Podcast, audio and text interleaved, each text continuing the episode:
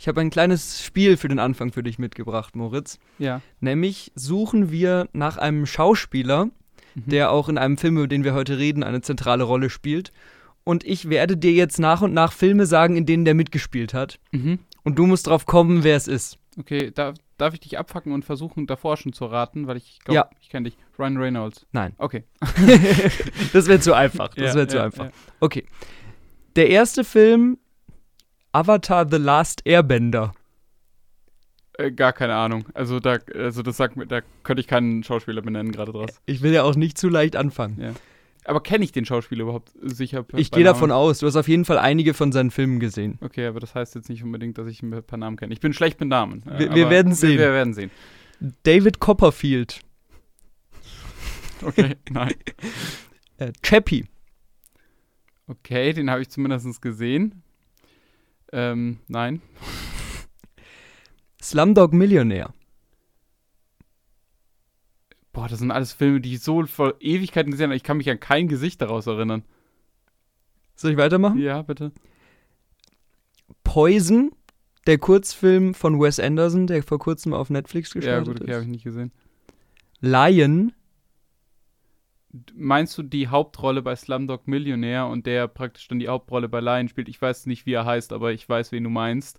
der auch bei The Green Knight die Hauptrolle Genau, gespielt hat. richtig, ja, aber ich, hätte, ich könnte nicht sagen, wie Genau. er heißt. Ihn suchen wir, das ist Dev Patel. Dev Patel, ah ja, doch, stimmt. Genau. Ich war mir nicht ganz sicher, ob du drauf kommst, aber du, Ja. du, das ist dir ja eingefallen. Ja, ich, also das Ding ist, ich dachte mir schon, dass du den meinst, nachdem du äh, Slumdog Millionär gesagt hast und eben äh, den ersten The Last Airbender. Mhm. Ähm, weil das ist so die einzige Connection, die ich so gezogen habe, weil ich meine, ich habe mal, ich kenne irgendwie ein ähnliches Gesicht aus beiden Mhm. Filmen, aber ich hätte, ich, also auf den Namen wäre ich nie gekommen, weil ich bin schlecht mit Namen. Aber naja. Wir wollen heute nämlich unter anderem über die Super Bowl-Trailer reden, die Ja. rausgekommen sind. Es ist ja jedes Jahr ein großes Event, dass beim Super Bowl eben äh, Filmtrailer gezeigt werden. Das sind, glaube ich, auch die teuersten Werbespots der Welt oder so, die Mhm. man da senden kann. Und da sind wieder ein paar, auf jeden Fall besondere Sachen dabei, würde ich sagen. ähm, und dann war Moritz noch für uns auf dem Fantasy Filmfest. Ja, genau, also zumindest einen Tag, da kann ich dann auch noch ein bisschen was zu erzählen.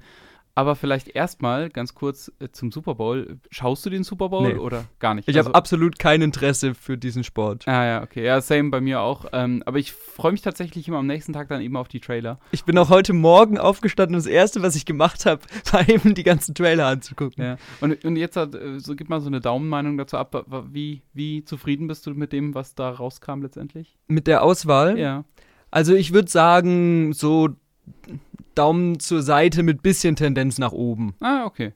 Okay, bei mir schaut es ein bisschen anders aus. Ich würde sagen, so, so Daumen zur Seite mit Tendenz nach unten. Mhm. Und ich, aber das liegt auch immer daran, dass ich immer so hoffe, dass dann irgendwie so surprise-mäßig jetzt wird irgendwie doch noch der Obi-Wan Kenobi-Film angekündigt und die Serie ist nicht mehr Kanon oder so.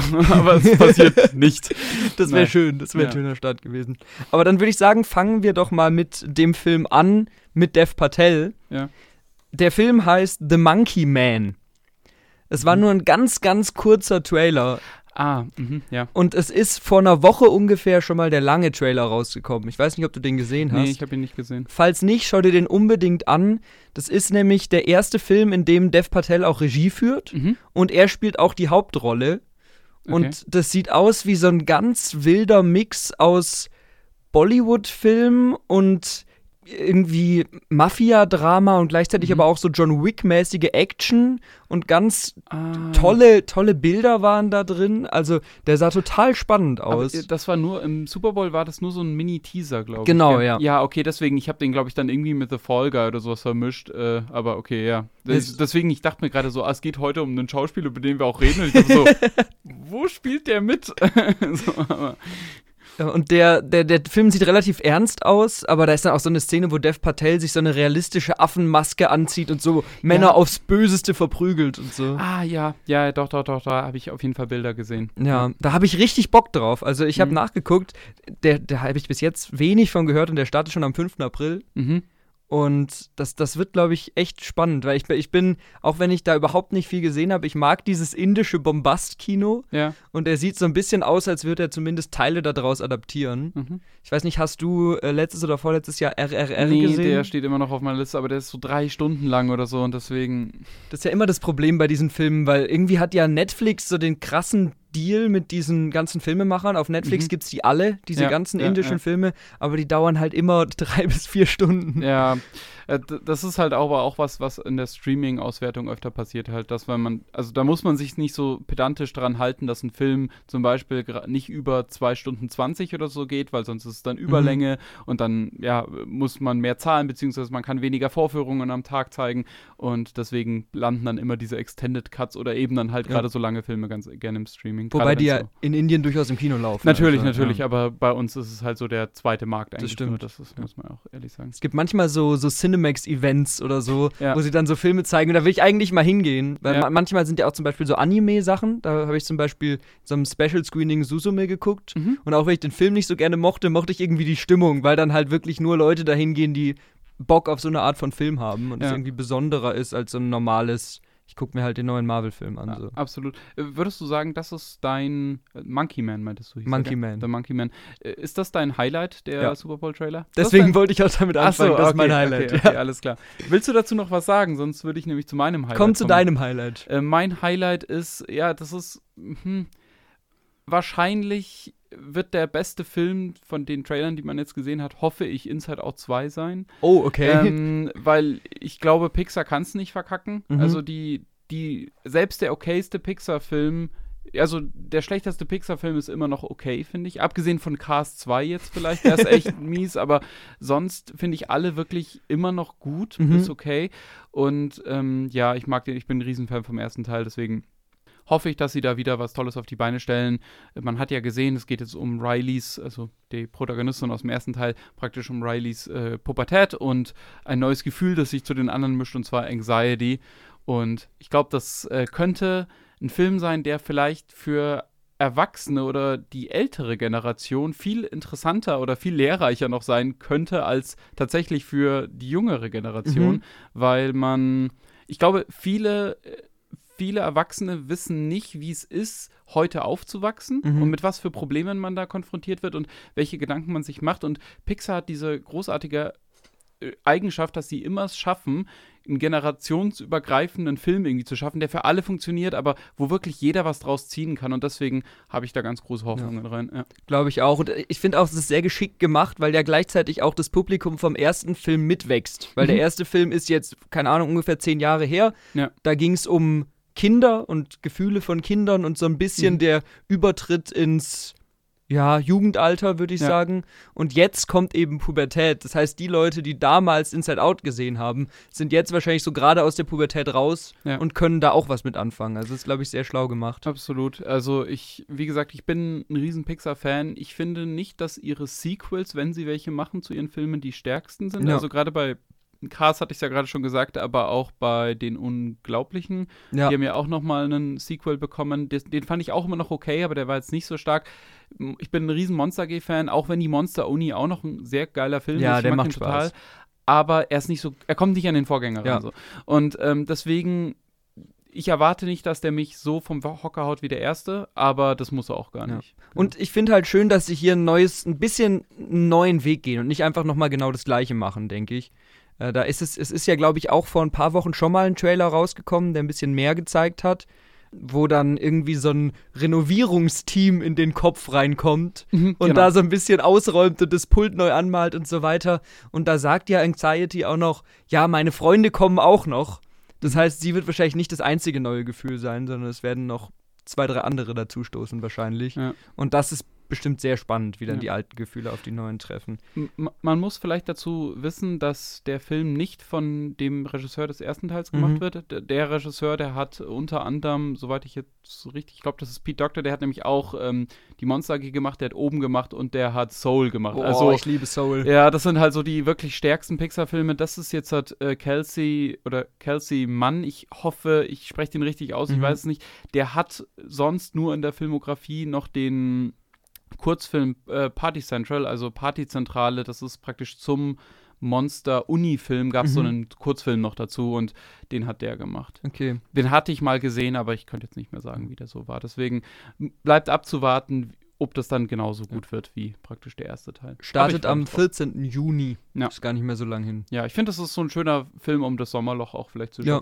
Also gerade für so einen regnerischen Sommertag, ich glaube, da kann man gut ins Kino gehen. Glaube ich auch. Dann können wir gleich mal bei den anderen Animationsfilmen bleiben, die Mhm. auch angekündigt worden sind. Noch eine Fortsetzung, nämlich Moana 2. Ja, Ich muss sagen, ich habe den ersten nicht gesehen. Hast du den geschaut? ich auch nicht. Äh, ich interessiere mich auch relativ wenig für die Disney Animationsfilme. Äh, und ich, wenn ich Animationsfilme schaue, dann immer nur so ganz indiehaftes Zeug oder eben Pixar. Ja. Ja, oder also vielleicht mal DreamWorks, aber sonst, also gerade Disney, ich habe fast nichts gesehen. das Einzige, was ich da mitgekriegt habe, war, dass sie irgendwie den Namen äh, in vielen Ländern verändern mussten. Mhm. Der hieß ja, glaube ich, bei uns hieß er Vaiana und woanders hieß er Mo Moana oder so. Woran lang, Und- lag das? Es ist, ich weiß auf jeden Fall, dass sie ihn in Italien ändern mussten, weil es eine Pornodarstellerin gibt, die so heißt. Ach wow. Und sie deswegen dann einen anderen Namen nehmen mussten. Ja. Wieso es dann bei uns so war, weiß ich nicht. Ist das nicht auch der, ist Wayana der Film gewesen, wo auch so eine riesige Rassismusdebatte nochmal losgegangen ist, weil irgendwie die Hauptfigur von Dwayne The Rock Johnson gesprochen wird? Ist das das? Ich, also eine der Hauptfiguren wird von Dwayne Johnson gesprochen. Ich weiß aber nicht, ob da eine Rassismusdebatte Ich meine, da gab es damals ist. eine riesige Debatte drum. Echt? Äh, ich ich habe sowas irgendwie noch im Kopf, aber ich, also ich könnte es nicht mehr beschwören, deswegen. Das weiß ich auch nicht genau. Ah, lieber. Lieber, da, da distanzieren wir uns erstmal davon, nicht, dass wir da was Falsches sagen. Genau. Aber Aber wenn wir schon dabei sind, ähm, haben wir noch einen. Also der startet im November übrigens. ja. Aber ich fa- fand auch den Teaser ganz kurz noch so nichtssagend. Da Hm. sieht man ja nur, wie die Frau in so ein Horn bläst und dann steht da Moana 2. Das Problem ist, dass die Super Bowl-Trailer meistens komplett zerschnitten sind. Also es ist, lohnt sich, die Super Bowl-Trailer zu schauen, um zu gucken, ja, was kommt denn so raus? Oder Ja. vielleicht wird der neue Star Wars-Film angekündigt, ja, dann lohnt sich das, dann, dann freut man sich da. Aber was man sieht, ist meistens komplett zerschnitten. Das sind nämlich immer nur so Teaser, weil jede Sekunde im Super Bowl Werbung ist halt unfassbar teuer. Deswegen sind dann teilweise auch solche Sachen dabei, wo du denkst, was, was, was ist das? Also Ja. damit bewerbt ihr jetzt euren Film, also das wirkt ja so herzlos, aber ja, deswegen man kann halt nur sich auf den Titel freuen, Ja. basically, bei den meisten Sachen. Genauso wie bei dem kurzen Teaser zu Kung Fu Panda 4, der gezeigt worden Mhm. ist. Es war auch nur ein winziger Ausschnitt aus dem langen Trailer, den es vor ein paar Wochen schon gab. Ja. Ähm, der startet auch schon am 8. März. Das ist, glaube ich, der nächste Film, äh, der kommt, von denen Ja. die angekündigt worden sind. Und ja, ich muss sagen, ich bin, ich habe da Lust drauf. Also ich bin jetzt nicht hyped, aber ich habe Lust, weil ich mochte Kung Fu Panda immer. Ja, also ich mag den ersten, ich war, glaube ich, sogar ein relativ großer Fan damals, als Ja. ich den gesehen habe. Den mit dem zweiten konnte ich nicht mehr so viel anfangen. Den Und zweiten den, fand ich noch besser. dritten, den dritten habe ich bis heute nie gesehen. Ich auch nicht. Also den ich dritten würde ich noch mal nachholen. nachholen Genau, vorher. ich. Aber es würde mich jetzt interessieren, also gerade von diesen Animationssachen neben Inside Out, Mhm. hat der so mich, mich mit am meisten angesprochen, weil ich Ja. finde auch der Trailer, der lange Trailer, der auch vor ein paar Ja. Wochen schon rausgekommen ist, hat ein gutes Comedic Timing, hat ein paar kreative Ideen. Ja. Es ist natürlich wieder dieses, ja, wir bringen jetzt alle Bösewichte aus den alten Filmen zurück. Weiß jetzt nicht, ob das sein muss, aber mal gucken. Ich finde halt die, auch die, die Charaktere so, so, ja, so gutherzig. Ja. Man schaut denen einfach gerne So wholesome. So wholesome, das ja. ist so. Wholesome. Diese Ente, der Vater, der Ja, ist ja. so cool. Der, der Nudelmann. genau. Ja, was ist denn noch ein Highlight von dir gewesen? Ich glaube, ich könnte für eins für uns beide sprechen und Mhm. das war wahrscheinlich Kingdom of the Planet of the Apes. So ein bisschen zumindest, also wir sind ja beide bekennende Fans der Trilogie, Mhm. die voransteht. Ich, deswegen habe ich den vorhin nicht genannt, weil ich glaube nicht, dass der so gut wird. ja. Aber ähm, ich freue mich trotzdem drauf, beziehungsweise sagen wir mal, ich bin gespannt. Äh, ich werde auf jeden Fall ins Kino gehen und äh, ja, ich freue mich auf die Bilder. Ich finde, was man im Trailer gesehen hat, ich finde nicht, dass es an die Bildgewalt von den, äh, von den Matt Reeves-Filmen rankommt, aber ich würde trotzdem sagen, ja, das sind schon tolle Bilder teilweise gewesen. Ja. Und die- gerade das, was man so gesehen hat, dass die Affen so eine Kultur haben und mit einem König und so, ich finde das schon cool irgendwie. Also, ich schau mal. Also ich glaube, ich bin ein bisschen skeptischer als du. Ich bin auf jeden Mhm. Fall auch gespannt, weil ich liebe halt die Filme von Matt Reeves. Gerade 2 und 3 sind wirklich toll, Ja. aber auch der erste. Wobei Matt Reeves ist beim ersten, glaube ich, noch gar nicht dabei, oder? Nee, äh, der ist erst ab dem zweiten, zweiter, Ja. hat er gemacht. Und hier, da, da, da trifft sich jetzt irgendwie alles, was mich so ein bisschen aufhorchen, also im negativen Sinne Mhm. aufhorchen lässt. Weil zum einen sind die Bilder, finde ich, schon deutlich schwächer. Also man sieht es an vielen Mhm. Stellen, gerade bei den großen Aufnahmen, sehr das CGI, finde ich. Ja. Das hat mich ein bisschen gestört. Dann hat der, war der Trailer ganz voll mit so unangenehm konstruierten Anspielungen auf die Vorgänger. Also so Ja. dieses, wo dann, wo dann einer von den Affen sagt, Humans and Apes together strong. Und ich mir so, oh nein, müsst ihr das jetzt, müsst ihr das jetzt alles recyceln, diese ganzen Ach, Sprüche und Weiß so. ich nicht. Also ich, man muss auch gucken, also so in einem Trailer, gerade in so einem Super Bowl-Trailer, ist natürlich das Zeug drinnen, dass die Fans der vorherigen Ja. Teile praktisch aufhorchen lässt und sagen, okay, da rennen wir wieder rein. Und muss mal gucken, wie viel das dann wirklich im, im Film einnimmt. Und ich finde halt diese, diese Grundidee von, ja, die Affen haben jetzt eine eigene Kultur und die Menschen sind im Prinzip nur noch Opfer oder Sklaven oder so. Mhm. Das ist halt eigentlich das, was alle alten Planet der Affen-Filme erzählt haben. Ja. Und deswegen weiß ich nicht, ob man sich da jetzt noch mal rantrauen muss. Also ich glaube, das erzählt hier noch mal mehr so ein Zwischenstadium, Mhm. aber trotzdem ist es schon sehr das, was die Alten schon gemacht haben. Und ich habe die gar nicht alle gesehen. Ja. Aber ich, ich, ich kann es nicht sagen. Und dann ist ja auch noch die Hauptfigur, die, die Stärke der alten drei Filme von ähm? Matt Reeves also, war Caesar, ist ja tot. Ja. Das heißt, wir sehen das aus Perspektive von seinem Sohn, wo ich dann auch Angst habe, dass sie wieder einfach ihn nochmal bauen als Ehrlich Figur. gesagt, genau das dachte ich, weil ich finde, die Figur, also man sieht ja seinen, seinen Charakter praktisch dann, also ich glaube, Blue Eyes ist das im, in, den, in den Vorgängerfilmen. Er sieht halt genauso aus wie Caesar. Kann man sagen, okay, er ist sein Sohn, Ja. natürlich sieht er ihm ähnlich, aber ähm, ja. Naja, mal schauen. Ja. Ich, ich, ich bin gespannt, sagen wir mal so. Also Ja. es ist für, insofern für mich ein Highlight, dass ich mich auf den Film freue, das würde ich wirklich sagen. Also ich bin gespannt auf den Film, ich freue mich auf den Film. Ob es gut wird, mal schauen. Ja, der startet auch schon am, am 10. Mai, also müssen wir auch nicht Genau. mehr so lange warten. Was für mich noch auf eine Art interessant war, ich will jetzt nicht Highlight benutzen, das ist vielleicht zu großes Wort, Mhm. ist ähm, A Quiet Place Day One. Mhm. Auch hier war es so, dass wir nur so eine ganz kurze Version beim Super Bowl hatten und eine Woche vorher schon ein Trailer gekommen ist. Das ist, glaube ich, sehr, sehr beliebt, weil dann die Aufmerksamkeit auch früher schon bei den anderen Filmen ist und beim Genau. Super Bowl kommen dann so viele Sachen, dass kleinere öfter untergehen. Und ja, A Quiet Place Day One ähm, ist die sozusagen Fortsetzung, aber eigentlich Prequel von A Quiet Place 1 und 2. Das sind ja die Filme von John Krasinski gewesen. Ja. Der erste war ja so ein totaler Überraschungshit. Ähm, Horror, ich würde sagen, es ist Horror, wenn auch nicht, Ja. der ist ab 12, aber So- es ist schon spannend.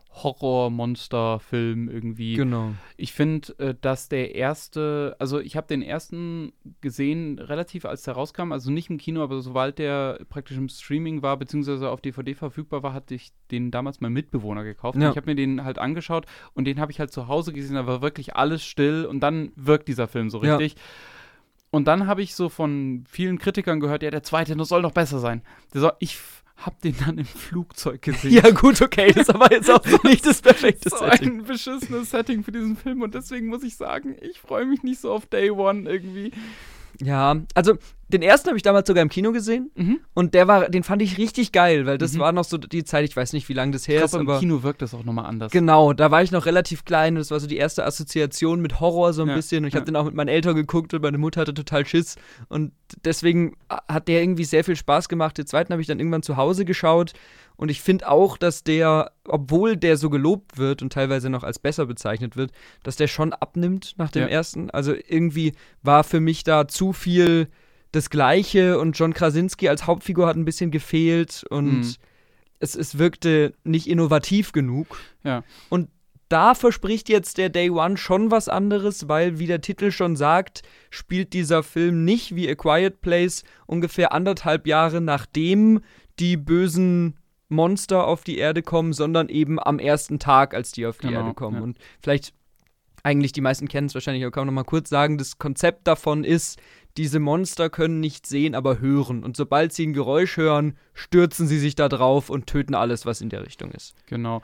Das hat ja damals auch so ein bisschen so eine ganze Flutwelle losgetreten. Da war ja hier, wie hieß dieser Netflix-Film? Bird Box, genau, wo man nicht sehen darf und Ja. so weiter. Also, ähm, ich finde das Konzept eigentlich ganz cool. Ja. Äh, ich finde auch, der Film hat so ein paar äh, Momente, also gerade der erste, die so richtig scheppern. Ja. Aber der erste, finde ich, hat vor allem deswegen so toll funktioniert, weil der diesen Mikrokosmos auf dieser Farm erzählt Genau. hat, mit dieser Familie. Du hast mit jedem Charakter connected. Du, jeder Charakter hatte so seine Eigenheiten und so. Und das hat, deswegen hat das für mich funktioniert. Ich weiß nicht, ob ich das auf diesem Big Scale sehen muss, wo dann hunderte, tausende, Millionen Menschen praktisch in dieser Stadt, ich weiß nicht, New York soll es, glaube ich, sein, oder zumindest sieht so aus, ja, weiß ich noch nicht. Deswegen bin da ein bisschen skeptisch. Ja, weil es wirkte halt total nach Effekthascherei, finde Ja. ich. Und das, deswegen war der erste so gut, weil er war das nicht. Es war ein Monsterfilm, Genau. aber es ging nicht um krasses CGI, um große Monsterkämpfe, sondern es ging Mhm. eigentlich um Familiendrama. Und hier, wenn man jetzt sieht, wie da wie so Meteoriten, die Aliens vom Himmel kommen und Ja. dann stürzen die zwischen zwei oder drei so Hochhäusern runter. Das sind geile Bilder, also ich finde, die sahen richtig gut aus. Mhm. Aber das ist eigentlich nicht das, womit ich A Quiet Place assoziiere. Ja, ja. Wobei, was dafür spricht, ist, dass hier äh, Lupita Nyong'o die Hauptrolle spielt. Mhm. Weil die mag ich eigentlich immer. Ja. Nee, also man muss, man muss jetzt mal abwarten. Ja. Ich werde ihn mir auf jeden Fall anschauen. Ich glaube, so viel ist sicher, aber ich bin da so ein bisschen skeptischer. Ja, da gibt es noch kein konkretes Startdatum, aber der startet im Juni. Wobei man sagen muss, dass diese Startdaten alle hinter den amerikanischen Trailern standen. Mhm. Das heißt, ähm, wir können noch nicht ganz genau sagen, ob die wirklich auch zum gleichen Zeitpunkt in Deutschland starten. Manchmal ist es auch schon eine Woche davor oder zwei Wochen danach oder so. Ja. Auf jeden Fall um den Dreh dann. Muss man dann eben schauen. Ich hätte noch einen kurz für dazwischen, das ist ein kleinerer Film. Und zwar Twisters. In Twisters geht es um, äh, ja, TornadojägerInnen. Und ähm, man hat nicht viel gesehen, also Twister hat einen Vorgänger, also Twisters hat einen Vorgänger namens Twister. Ähm, aber ich bin ja bekennender Katastrophenfilm-Fan und deswegen bin ich so ein bisschen gespannt. Hast Also du ich- Twister gesehen, den äh, ersten? ja, den habe ich gesehen, aber das der? ist schon lange her. Ich, ich habe den so im selben Zuge mit so The Day After Tomorrow und so weiter gesehen. Ah, okay. Deswegen, ich, also ich, ich, ich könnte das, könnte das jetzt so nicht mehr wiederholen. Aber ich mag solche Filme irgendwie, was man jetzt aber im Trailer auch schon wieder gesehen hat, die haben jetzt schon wieder irgend so eine neumodische Technik mit irgendwelchen Drohnen, mit denen sie Tornados killen können, keine Ahnung. Also, das ist mir dann wieder zu viel. Ich mag diesen Katastrophenaspekt. Ich war die ersten, ja, sagen wir mal, die erste Hälfte vom Trailer war ich so einigermaßen hooked und dann hat es sehr stark nachgelassen. Ich glaube, das wird ein recht beschissener Film, aber ich freue mich mal wieder einen Katastrophenfilm Also, zu sehen. Ich sehe das gar nicht so negativ. Also ich habe ehrlich gesagt richtig Bock auf den. Ach so, Das, das befriedigt mal wieder so meine Lust nach primitivem Kino. Mhm. Weil das ist so ein bisschen was, ich meine, wann haben wir das letzte Mal so einen krassen Katastrophenfilm im Kino gehabt? Ja, eben, das, Und das passiert ja nicht mehr Ich, richtig. ich glaube wirklich, so ein einfaches Konzept könnte da wirklich funktionieren. Ich mag auch Glenn Powell, der die Hauptrolle spielt.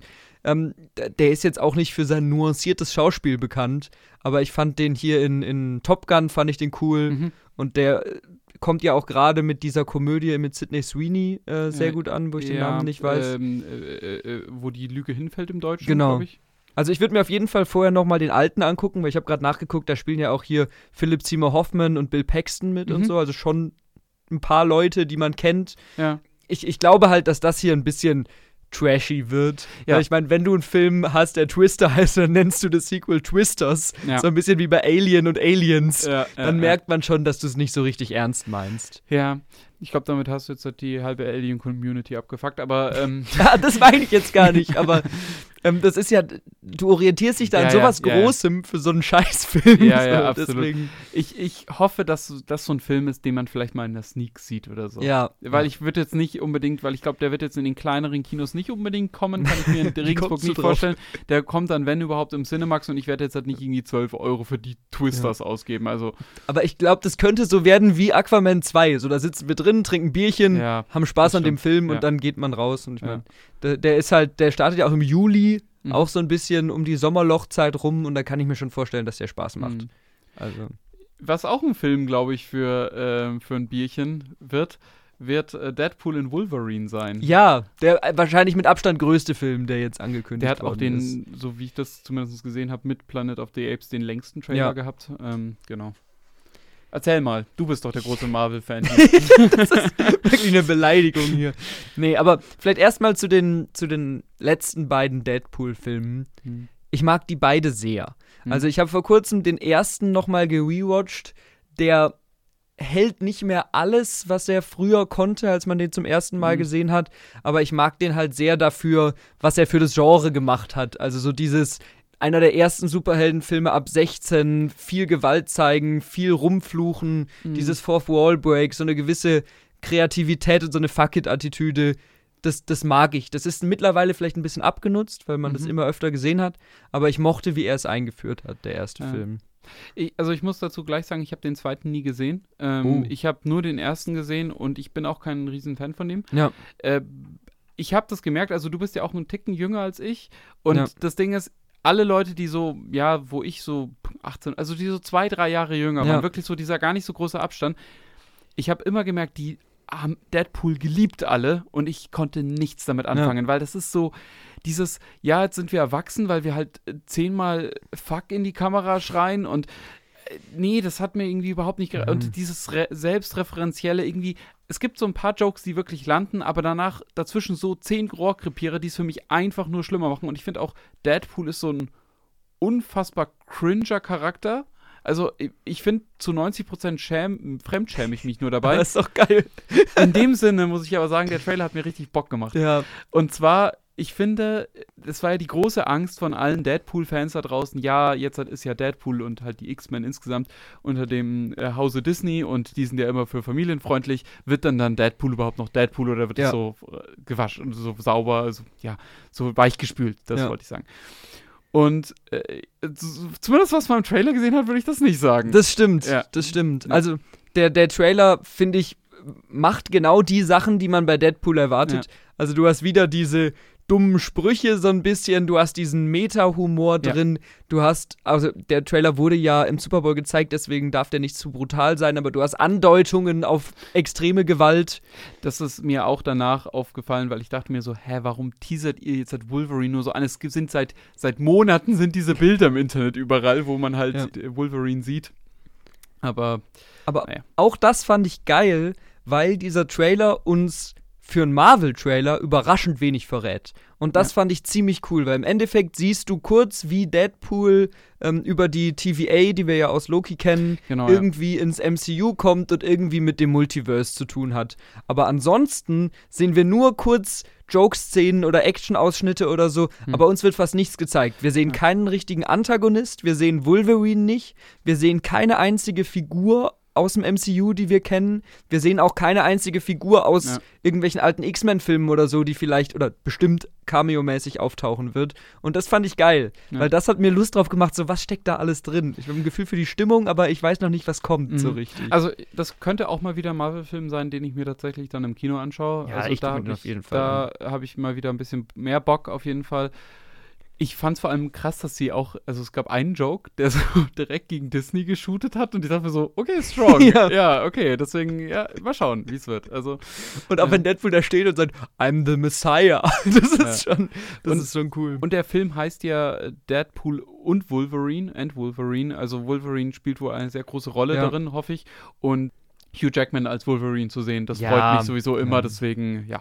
Auch der Titel Sold. ist, finde ich, ist sehr geschickt gewählt, weil zum einen der Selling Point Wolverine ist im Titel drin Ja. und du verkaufst es nicht als Deadpool 3, weil du sagst, man muss nicht die davor gesehen haben.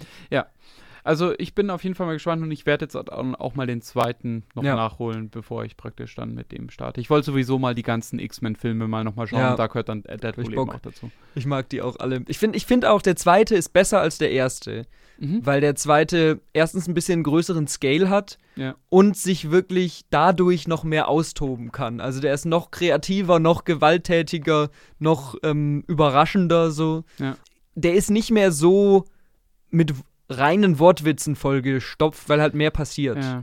Ja. Und wobei, das hat mir dann auch ein bisschen gefehlt. und Das hat mir auch in diesem Trailer ein kleines bisschen gefehlt, weil ich mochte in Deadpool 1 gerade diese nerdy Jokes, die da drin waren. Wenn zum Beispiel ähm, Deadpool aufwacht und sagt, ich hatte einen Albtraum, ähm, ich habe Liam Neesons Töchter entführt und er hat mich gejagt oder Ach so, sowas. ja, ja, ja, Solche Sachen. cool. Und das ist halt witzig und das war im zweiten schon weniger da und das war jetzt hier, abgesehen von so Marvel-Anspielungen, gar nicht da. Mhm. Aber vielleicht sparen sie sich das auch für einen Film auf. Also, wer weiß. Ich glaube, bei mir mein Problem war, also ich bin zum einen nicht der größte Ryan Reynolds-Fan, aber das Ding ist, ich finde, in diesem Film sind so, so Beleidigungen drin, die dann Deadpool immer rauslässt, wo du denkst so, du hörst so richtig den Drehbuchschreiber im Hintergrund so, aha, boah, ja. damn, der hat Ja. gesessen und ich finde, das, Das ist mir, stimmt. das ist mir immer ein bisschen zu viel. ja. Das ist mir so dieser Ticken zu drüber, deswegen, ja, mal schauen. Vielleicht kriegt ja der dritte für mich rum. Oder ich schaue mir die ersten zwei jetzt nochmal an und finde die dann total geil. Kann, ja natürlich auch sein. Ja, da, ein bisschen das Problem beim dritten ist ja jetzt auch,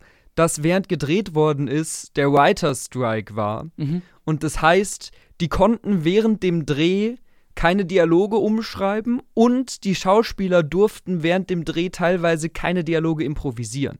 Und das macht mega viel aus, glaube ich. Ja, okay, Weil, stimmt. Und da gab es eben auch Berichte drüber, dass gerade Ryan Reynolds nicht improvisieren konnte und Ja. eigentlich ist er ja dafür bekannt, dass er das macht. Was Ja. ja, auch ein bisschen ihm immer vorgeworfen wird, dass er immer sich selbst spielt so. ja, ja. Aber ich kann mir vorstellen, dass das dem Film vielleicht ein kleines bisschen Abbruch tut, aber in dem Trailer merkt man es jetzt Ja. auf jeden Oder Fall. wir lernen, dass wenn jemand Ryan Reynolds unter, unter Kontrolle bringt, dass es dass es besser wird. rauskommt. Wer weiß, wer ja weiß. sein. Ja. Na gut. Und eben noch ein Punkt dazu, sorry, Ja, ja, aber nee, du nein, merkst, gerne, ich habe richtig Bock auf gerne. diesen Film. Ähm, ich hatte, als die erste Ankündigung kam, dass Wolverine drin vorkommen soll, Ja. hatte ich ein bisschen Angst, dass sie mir Logan kaputt machen. Mhm. Weil Logan ist ja so der Abschlussfilm für Wolverine gewesen. Da hieß es ja auch lange, das ist der letzte Film, in dem Hugh Jackman die Rolle spielt. Ja. Und das ist ja so wirklich so ein düsterer Neo-Western mit so kaputten Figuren und Ja. ernsten Themen und so weiter. Und ich dachte mir dann, wenn sie da jetzt noch was hinten draufsetzen mit Deadpool, dann ist Ja. es halt total unstimmig. Aber im Trailer und in den äh, Behind-the-Scenes-Fotos, die man schon gesehen hat, ist halt ganz klar ersichtlich, das ist ein anderer Wolverine. Ja. Also vielleicht machen sie ein Easter Egg auf Logan oder ein kurzes, kurzen Cameo, das wäre okay für mich. Aber die, der Haupt-Logan, den wir sehen werden, ist bestimmt nicht der gleiche. Ich gehe auch davon aus, dass es nicht der gleiche aus den X-Men-Filmen sein wird. Nee, glaube ich auch Weil, nicht. weil er hat ja auch sein Comic-akkurates Kostüm an und so. Das Ich glaube, hatte das er ja halt in den. Paralleluniversum einfach. Wahrscheinlich. Ja. Aber ich hoffe trotzdem auf viele Querverweise auf die, auf die Mhm. X-Men-Filme. Also gerade die alten, wenn man da nochmal die Leute zurückbringt oder so, da hätte ich schon richtig Lust. Weißt du, bei anderen Franchise regst du dich auf, "Oh, ich will nicht wissen, woher Han Solo seine Pistole hat. Oh, ich hoffe, die bringen mir mehr Querverweise. Aber es ist ja, es ist ja ein Multiverse-Film. ja, ich weiß. Und wir haben ja gesehen, was man für gute Multiverse-Filme machen kann. Zum Beispiel Doctor Strange 2. Da, David, du bist einfach ein Marvel-Fan und du Genau. willst gesurfaced werden. so ist es. So ist es. so ist es nicht anders. Ist es. Hast du eigentlich Echo geguckt? Äh, nee. Die letzte Marvel-Serie? Nein, ich, ich, habe hab tatsächlich äh, eine Marvel-Serie so, nur gesehen. und Stimmt, das da haben wir Loki, drüber gesprochen genau. vor kurzem. Naja.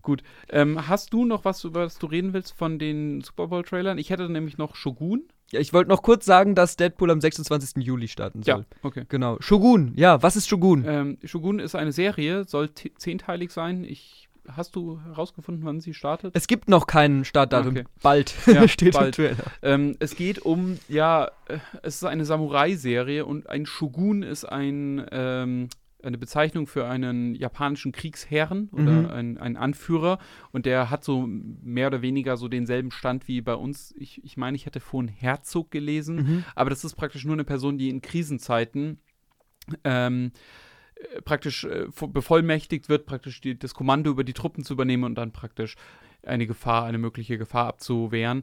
Und das ist vor allem immer gegen die nördliche Bevölkerung von Japan passiert. Mhm. Das, diese Gruppe wurde immer so als Barbaren verschrien und immer wenn die angegriffen haben, wurde praktisch ein Shogun äh, gezogen, um die praktisch dann Geil. wieder zurückzuschlagen. Ja.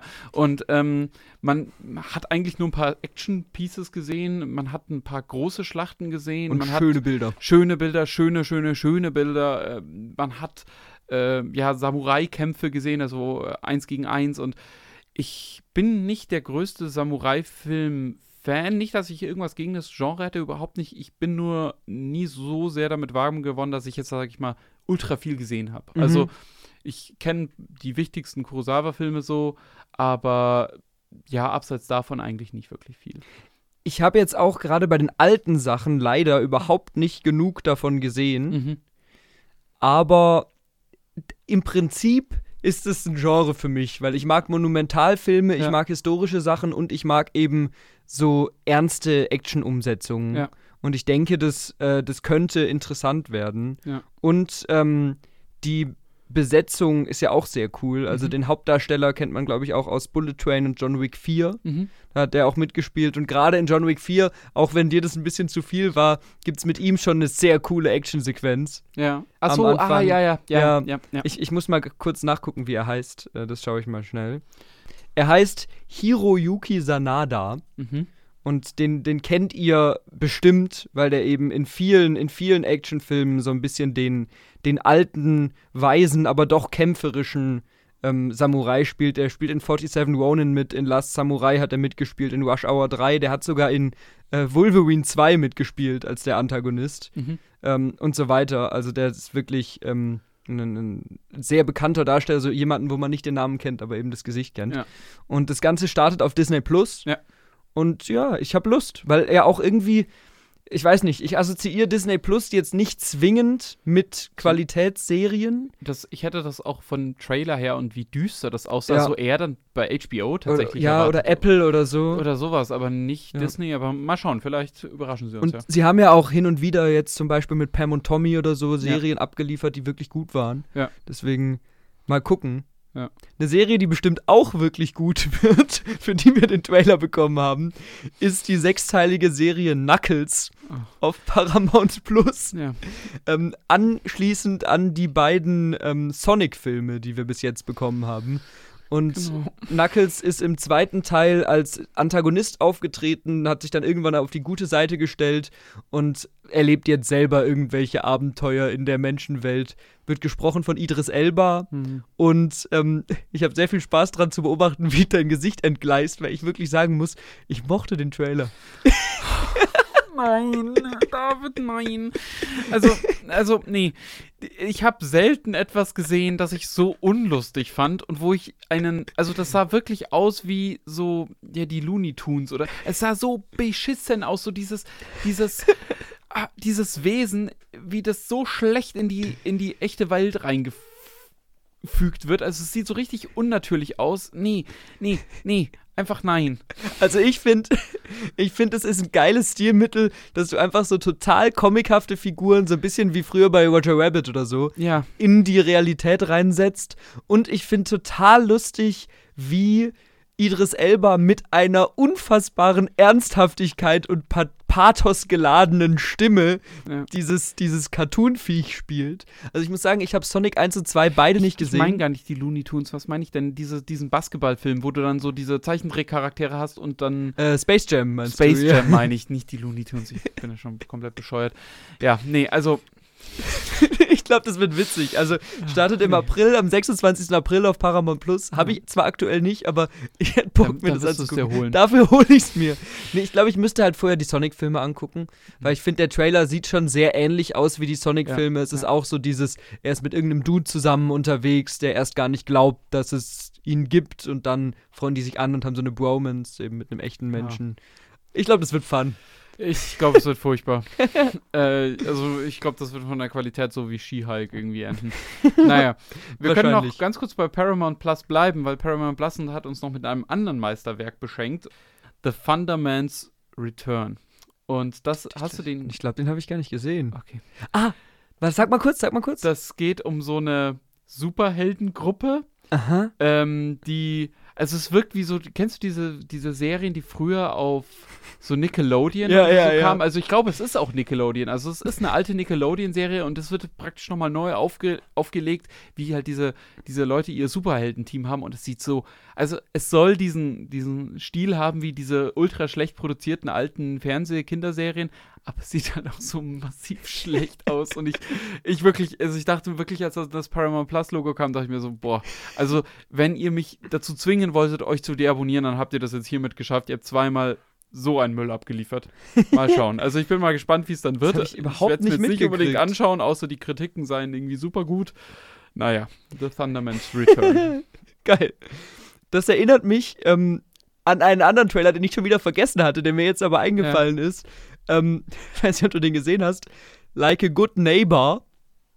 äh, nein, war der jetzt auch beim Super Bowl? Ja. Weil der war da nicht in meinem Supercut drin. Ich habe nämlich so einen, so einen langen Cut Ich habe extra zwei Cuts geguckt, weil da verschiedene drin waren. Mhm. Und Like a Good Neighbor ist ein Film mit Arnold Schwarzenegger, wo es darum geht, wie er einen Film dreht. Mhm. Und seine Catchphrase in dem Film ist eben, weil er der Nachbar ist, der mal Leute rettet, like a good neighbor. Mhm. Aber weil er eben diesen deutschen ja. Akzent hat, sagt er immer, like a good neighbor. und dann sagt immer der Regisseur, cut, cut, cut, it's neighbor. Und der ganze, der ganze Trailer, der ist überraschend lang, der dauert über Ja. zwei Minuten, ist im Prinzip nur eine Wiederholung von diesem Joke. Und, Wow. und am Ende vom Trailer ist dann so eine Szene, wo der Regisseur sagt, okay, okay, wir müssen das einfach in der endgültigen Schnittfassung ändern. Und dann sieht man, wie Arnold Schwarzenegger eben im Kinosaal sitzt, den fertigen Film sieht. Mhm. Und dann will er seine Catchphrase sagen, like a good. Und dann wird er unterbrochen. Die Kamera zone raus und neben ihm steht Danny DeVito und sagt, like a good neighbor. das heißt, es wird wahrscheinlich so eine Meta-Action-Sache mit ja. Danny DeVito und Arnold Schwarzenegger. Das CGI sah brutal schlecht aus. Ja. Also wirklich katastrophal. Ich weiß es nicht. Also keine Ahnung. Ich mag die beiden eigentlich. Es gibt ja auch diesen Film, wo die zusammen mitspielen. Twins heißt ja, der, den habe ich aber nicht geguckt. Ähm, ist, ja, ist vielleicht für Fans von so alten Sachen sehenswert. Es hat mich ein bisschen genervt, dass sie den ganzen Trailer über einen Joke gemacht haben. Mal gucken. Ja, also äh, den habe ich leider nicht gesehen, den Trailer. Der klingt aber tatsächlich äh, geil. Also da bin ich ja. ein bisschen gespannt. Vorsichtig optimistisch darf man, glaube ich, sein. Werde ich mir auf jeden Fall hier gleich im Anschluss mal reinziehen. Ähm, einen letzten Trailer vielleicht noch, und zwar The Fall Guy. Hab, hast du dich auf The Fall Guy gefreut? Es ja. geht um, ähm, kann man vielleicht noch kurz sagen, Ryan Gosling, der einen ja, Stuntman spielt und äh, dann einen Unfall hat, so was man gesehen hat, und dann praktisch, äh, er muss irgendeinen, er muss irgendeinen äh, eine Frau finden. Ja. So, das ist die ja. Story. Und nee, er muss, er muss seinen Co-Star muss er finden. Sein Co-Star, ja. okay. Und ah, nee, die Frau ist sein, sein Die sein Frau ist sein Ex-Love-Interest irgendwie, ah, ja, okay. deswegen. Das Ding ist, äh, dass der Trailer mich oder die ersten Bilder, die man gesehen hat und auch der Trailer jetzt so stellenweise sehr an Mad Max Fury Road erinnert hat. Ja, ja ein bisschen von den ein Bildern. Bisschen, ein bisschen, und äh, wenn du halt Ryan Gosling hinter einem Lenkrad sitzen hast, dann habe ich immer gleich Drive-Vibes. Deswegen. Ich glaube nicht, dass das wird wie Drive. Nein, glaube ich auch nicht. Und ich habe mich eigentlich auf diesen Film gefreut, weil ich so, ah, okay, Stuntman, Ryan Gosling und irgendwie irgendwas mit Autos. Das ja. klingt doch cool. Und jetzt habe ich den Trailer gesehen und das ist so beschissene Comedy drinnen und ich dachte mir so, oh nein. Also, ich glaube, das wird's nicht. Auch da, ich weiß nicht, wieso ich heute so viel optimistischer bin als du. Ist ja. eigentlich selten so. Aber auch da, ich fand jetzt den Super Bowl-Trailer ein bisschen anstrengend geschnitten. Ja. Weil der sehr vollgepackt war für so einen kurzen Trailer. Mhm. Aber so den echten Trailer, der vor ein paar Monaten schon gestartet ja, ist, ja. den mochte ich eigentlich richtig gerne, weil mir das so ein bisschen sowas verspricht wie The Nice Guys. Und ja, ich liebe The Nice Guys. Ich finde den ganz toll. Ähm, das ist ja auch ein bisschen so eine Buddy-Cop-Geschichte mit ja. eben ähm, Ryan Gosling und Russell Crowe. Ja. Und ich denke, das könnte hier ein bisschen in die Richtung gehen. Ich mochte auch diese Mischung aus Szenen in der Realität und eben diese Filmszenen, die dich an Mad Max erinnert ja, haben, diese Alien-Sachen. Und es spielt ja Aaron Taylor Johnson auch mit, der ja in Bullet Train jetzt letztens erst gezeigt hat, dass er sowas gut kann. Hm. Und ich fand jetzt, abgesehen eben von diesem kurzen, wirren Trailer, den Humor auch gar nicht so schlimm in dem langen. Ich, ich fand halt, was man gesehen hat, den Dialog zwischen ihm und der Frau, das hat halt so sehr nach so einer Rom-Com ja, gewirkt und ja. da, da habe ich so gar keinen Bock drauf. Ich, ich finde, wenn es stimmig eingearbeitet ist in den Rest und nicht zu großen Platz mhm. einnimmt, dann könnte ich mir vorstellen, dass das was wird. Ja. Also ich bin da interessiert dran auf jeden Fall. Ich bin auch auf jeden also, Fall immer noch interessiert und ich ja. werde mir den Zweifel auch anschauen. Also. Ja.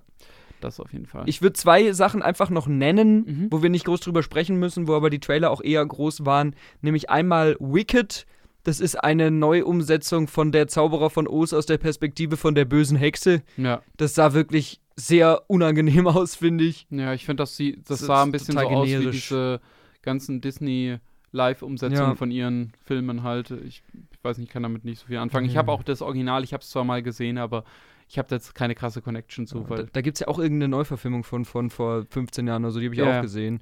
Aber ja, Ich kenne tatsächlich nur den ganz alten. Startet an Thanksgiving, wenn da jemand Lust drauf hat.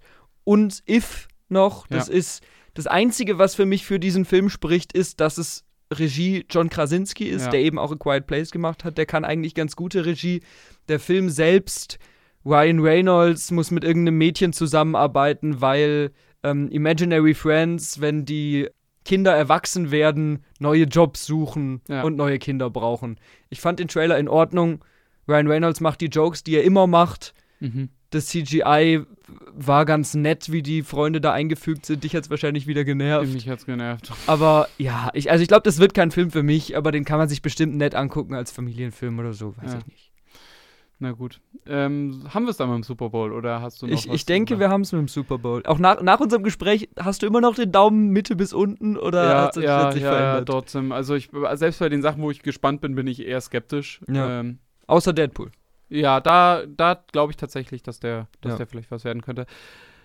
wir bleiben noch ganz kurz bei Trailern und damit leiten wir dann rüber zum nächsten Themenblock. Und zwar haben wir gestern äh, waren wir auf dem äh, Fantasy Filmfest, den White Nights in München und vor den Filmen kam immer ein Trailer. Ein immer, Trailer. Ja, immer der gleiche. Ja. Und äh, das war ein Trailer von Netflix. Und ähm, das war der Trailer von The Three Body Problem. Ich weiß nicht, ob du den Oh, mal ja. gesehen hast. Und das ist der wirste Trailer, den ich in So meinem geil. Leben gesehen habe.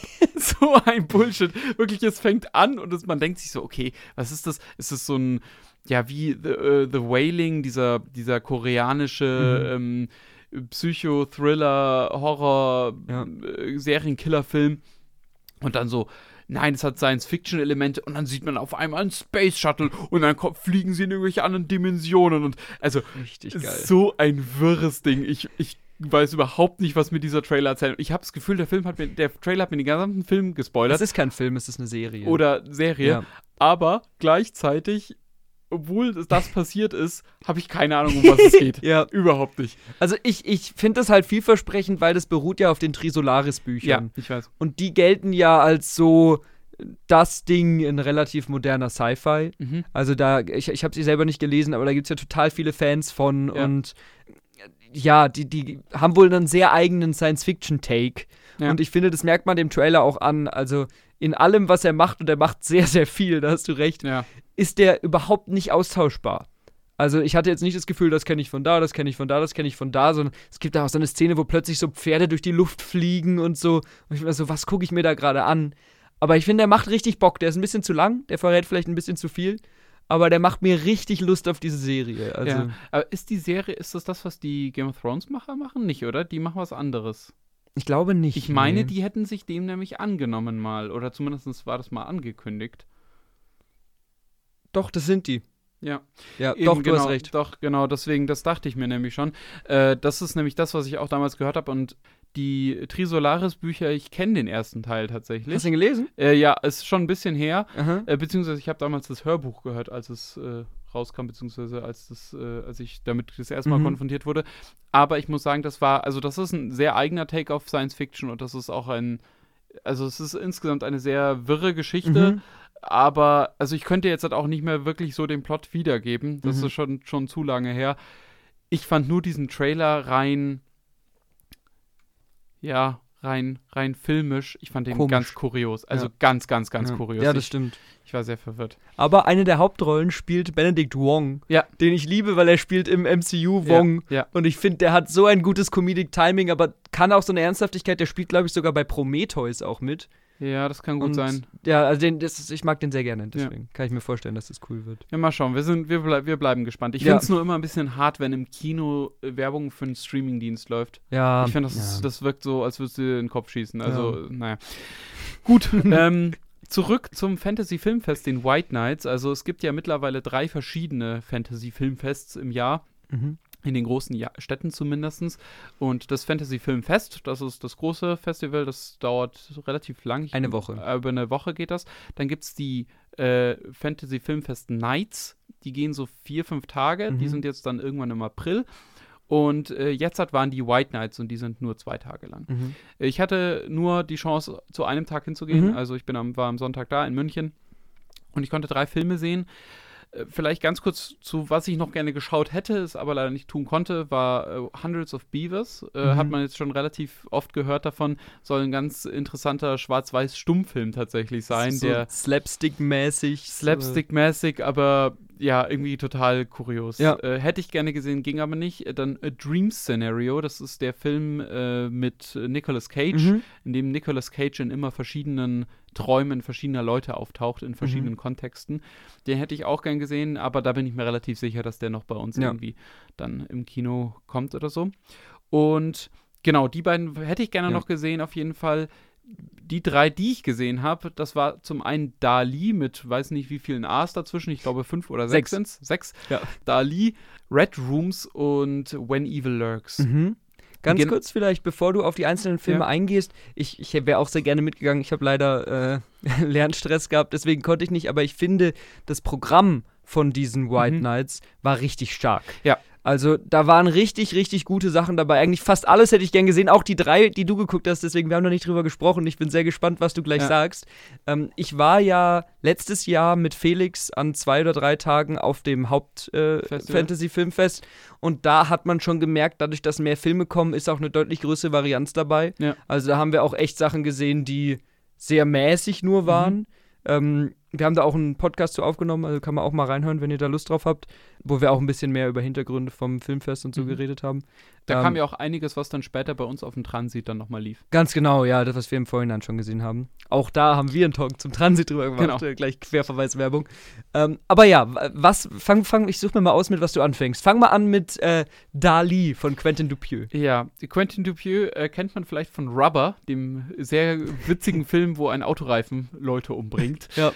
Äh, Dali war auch der erste Film, den wir gesehen haben und ja, der dauert nicht lang. Ich glaube, der dauert irgendwie so nicht mal ganz 80 Minuten. Mhm. Der ist echt kurz. Sehr witzig an vielen Stellen. Ich finde, es werden dann ein paar Jokes ein bisschen zu sehr ausgeschlachtet mhm. und irgendwie dieser ganze Film wirkt wie eine Zeichnung von Salvador Dali, um den es auch geht. Also ja. das ist dieser surrealistische Künstler. Kennt man wahrscheinlich von diesen schmelzenden Uhren. Ja. Äh, das ist so eins seiner bekanntesten Bilder. Und ja, im Endeffekt wirkt dann dieser Film am Ende wie, ja, wie so ein Salvador Dali-Bild, weil es alles so wirr ist irgendwie zusammen. Ganz kurz zur Handlung: Es geht um eine junge Journalistin, beziehungsweise, ja, sie versucht sich als Journalistin und sie will ein Interview mit Salvador mhm. Dali führen. Und äh, das will er dann auch am Anfang machen. Und dann sagt er, ja, sagt sie, ja, wir haben aber gar keine Kamera dabei, sie arbeitet für ein Magazin und sie schreibt einfach was. Ja. Und dann sagt er, nee, da hat er gar keinen Bock drauf und geht wieder. Und dann ähm, wendet sie sich an eine Produktionsfirma und die sagen, ja, okay, wir zahlen das und ja. sie sollen einen Film mit ihm machen. Und das ist halt, Salvador Dali ist eine sehr exzentrische Figur mhm. und äh, ja, sie haben so ihre Probleme mit ihm immer wieder am Set und äh, dann passieren ganz verrückte Dinge, da will ich jetzt nicht zu viel vorwegnehmen am Ende muss ich sagen, also es wurde viel gelacht. Mhm. Insgesamt mhm. die Stimmung im Kino war auch sehr gut. Also es wurde dann auch beim späteren Film nochmal gelacht, da ist es dann weniger gut angekommen. ähm, aber der hat Spaß gemacht. Ich finde, mhm. ich würde sagen, das ist so ein Film, wo du sagen würdest, der war richtig nett. Okay, okay. Ja, der war richtig nett. Also mhm. der lohnt sich total. Aber es ist jetzt nicht so der Film, wo ich sage, mhm. wow, den muss man gesehen okay. haben. Aber ich habe da Bock drauf, weil mhm. Dali wird ja, glaube ich, auch von mehreren Darstellern gespielt oder ja. so. Sieht man im Trailer schon. Genau. Und ähm, das finde ich ein sehr spannendes Konzept und ich habe noch nichts von Quentin Dupieux gesehen, mhm. aber der ist ja dafür bekannt, dass er sehr skurrile und sehr kurzweilige und eben auch sehr kurze Filme macht. Also ja. ich habe ähm, vor ein paar Tagen mal bei Mubi das Angebot durchgeguckt, was die haben und die haben auch drei oder vier Filme von ihm mit drin. Ist da Rubber dabei, weißt du das? Rubber ist leider nicht ah, dabei, schade. nee. Ein paar von den älteren von ja. ihm sind da. Äh, die sind aber auch alle relativ kurz und haben alle schon allein, wenn man nur kurz die Beschreibung liest, so ganz skurrile ähm, Themen. Also es gab letztes Jahr einen Film von ihm, Smoking Causes Coughing hieß der. Ja. Den ich auch unbedingt noch sehen will, weil es um eine Superheldentruppe geht und jeder Superheld ist ja, eine Zutat in der Zigarette. So. Ja, genau, ja. Und da, ja, hab, ich, ich bin sehr gespannt auf die Filme von ihm. Also, ja. so. also ich würde sagen, auf jeden Fall, der lohnt sich. Und ich finde, das ja. ist so ein schön kurzweiliger Film. Also man ja. hat nicht das Gefühl, man hat jetzt halt irgendwie drei Stunden Lebenszeit verschwendet. Ähm, den kann man einfach mal so zwischendrin wegschauen. Das ist so wie, ja, sich eine Folge mal von irgendwas ranzuschauen, okay. die ein bisschen länger dauert. Dann sprich doch als nächstes mal über When Evil Lurks. Okay, ähm, When, When Evil Lurks ähm, ist ein Horrorfilm ein sehr grafischer Horrorfilm. Der Regisseur hat vor, äh, vorher Terrified gemacht. Äh, Achtung, nicht Terrifier, das ist ja dieser mhm. Killer Clown, sondern Terrified. Und ja, für When Evil Lurks hatte er nochmal so ein bisschen mehr äh, Geld und mhm. Äh, da meinten sie auch, sie haben viel in die Effekte fließen lassen und das hat man gemerkt. Mhm. Ähm, es geht um in Argentinien um ja, eine Familie beziehungsweise zwei Brüder, die auf mhm. einer Farm leben und da passieren in, dem, in der direkten Umgebung komische Dinge, beziehungsweise sie finden einen sogenannten Rotten, also einen verrotteten, einen äh, in ihrer Meinung nach verfluchten Menschen. Ja. Und ähm, ja, dann versuchen sie den praktisch dort wegzubringen, damit der nicht das Land verseucht. Ja. Und das Ding ist, dass dieser Film einem die ganze Zeit, äh, also es gibt dann wirklich Charaktere, die einem permanent Regeln erklären, wie dieses ganze Fluchthema funktioniert. Zum Beispiel, du darfst äh, kein elektrisches Licht verwenden, weil ja. das lockt die irgendwie an, diese Verfluchten. Oder äh, du darfst Du darfst nicht den Namen sagen oder sonst irgendwas. Also es gibt so ein paar Regeln, die, aber diese Regeln werden von allen Charakteren permanent eigentlich gebrochen. Und das ist so nervig, weil ich denke mir so, ey, ich habe jetzt seit fünfmal gehört, ihr dürft kein elektrisches Licht benutzen und dann wirklich zum Finale rennt der Hauptcharakter erst mit seiner Taschenlampe los und ich denke mir so, Bruder, ja, dann sagt ja. ihm die Frau extra noch mal, kein elektrisches Licht. Und ich denke mir so, ja, weiß ich. Ja. Habe ich jetzt fünfmal gehört. Jetzt, wo das gesagt ist, also man hört schon, ich war ein bisschen enttäuscht. Das liegt aber vor allem daran, dass ich am davor im Vorhinein sehr viel vielversprechendes über den Film gehört mhm. habe und dass der so krass sein soll, dass der so hart sein soll und so bösartig. Und der hat ein paar Stellen, die wirklich knallen, das muss mhm. man ihm lassen. Ich finde aber insgesamt, gerade dadurch, dass dieser Plot so tot erklärt wird und dann am Ende irgendwie in so ein komisches, ja, dieses Standard Haunted Haunted House, ja, das ist vielleicht falsch gesagt, aber dieses, mhm. ja, wir müssen den Dämon irgendwie besiegen, mäßige abdriftet, hat mich das dann letztendlich relativ kalt gelassen. Okay. Doch. Das liegt aber vor allem daran, dass wir vorher einen anderen Film gesehen haben. Vielleicht noch kurz, noch kurz ja, dazu. Ja. Ähm, ist es dann, ich, ich, kann mich so wenig darunter vorstellen, den Film, ist es dann eher Splatter-Richtung? Oder so ja. Dämonenhorror oder was ist ja. es? Oder Zombies? Es ist, es ist, es ist so Bodyhorror, also man ja. sieht viel so ekliges Zeug, also auch dieser Rotten Dude, den sie da am Anfang wegbringen wollen, das ist so ein ganz ekelhaftes, aufgequollenes, fettes Wesen und überall läuft irgend so ein Schleim raus und so. Also das, das schon. Und dann kommen aber auch eben so Sachen, eher so Bodyhorror, also so einfach nur abgefuckte Sachen. Also du siehst dann irgendwie sowas, ich, ich weiß jetzt nicht, wie viel ich vorwegnehmen will, aber man sieht, also der Film sag ich mal, der schert sich nicht da viel um Kinder. also, okay, also, also, es, ähm, es passieren schon ja. relativ heftige Sachen. Ja. Äh, und da gibt es dann so, also es gibt dann so ein paar Stellen, zum Beispiel, da äh, gibt es eine Szene mit einem Auto und dann denkt man, das Wesen wäre tot, aber dann bewegt sich das so und dann läuft so Scheiße aus dem Kopf und also oh. das ist halt so, es ist halt schon so dieses Body, dieser Ekelhorror ja. so ein bisschen und das packt mich auch ehrlich gesagt okay. nicht so sehr. Das war nämlich das, was ich im Vorhinein als größten ähm, Pluspunkt dafür gehört habe, dass der Film ähm, in seiner Drastigkeit Sachen zeigt, die man so als Horrorfan teilweise auch noch nicht gesehen hat. Oder die so drastisch sind, mhm. dass auch richtige Horrorfans zwischendurch zusammenzucken müssen und sich zurücknehmen müssen kurz und so. Das war so die, die, die, ja, das Positive. Weiß ich nicht. Also ich finde, vielleicht in der Qualität, also es sieht wirklich gut ja. in Anführungszeichen aus, beeindruckend aus, aber würde ich jetzt nicht sagen. Okay. Aber das ist auch, wie gesagt, nicht meine Art von Horror. Ich habe auch in diesem, in diesem, das ist nicht so richtig Splatter, aber dieses Body-Horror-Splatter-Zeug, das so ein bisschen mit Ekel arbeitet, was ja auch so bei den Cronenberg-Filmen immer ja, wieder so ein bisschen die Fliege. Die Fliege zum Beispiel. Das ist nicht so unbedingt meine Art ja. von Horror, deswegen kann ich dazu wenig sagen, aber ja, ich fand ihn ich fand ihn okay. okay. Also, also du würdest sagen, wenn man das Genre mag, kann man ihn sich gut angucken. Ja, dann auf jeden Fall. Okay. Also ich würde jetzt ich würde auch sagen, im Kino wirkt der, der hat eine, un, das ist vielleicht auch noch das, der hat eine unfassbar tolle Atmosphäre. Also ja. gerade, der sieht richtig toll aus und auch der Soundtrack ist so geil. Also ja. der hat auch so richtige Shots, die dann so richtig westernhaft wirken, wenn ja. die dann irgendwie so losziehen und dann kommt so ein Drohnenshot von oben oder so. Es sieht richtig toll aus. Also das muss man wirklich sagen. Der hat richtig tolle Bilder, beeindruckende Bilder. Ich finde halt nur, dass diese Story mir wird ein bisschen zu viel erklärt dafür, dass es dann zu inkonsistent ist, ehrlich gesagt, ja. in seiner eigenen Logik. Das ist wahrscheinlich so mein Hauptkritikpunkt. Okay. Aber genau, äh, man muss aber auch sagen, wir hatten vor When Evil Lurks so ein bisschen am meisten Schiss, beziehungsweise Matthias war auch dabei und der ist nicht so der Horrorfan.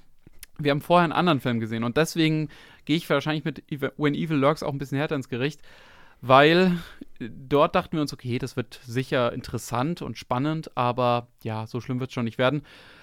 Und holy fuck waren wir falsch, weil Red Rooms hat uns anders zerlegt.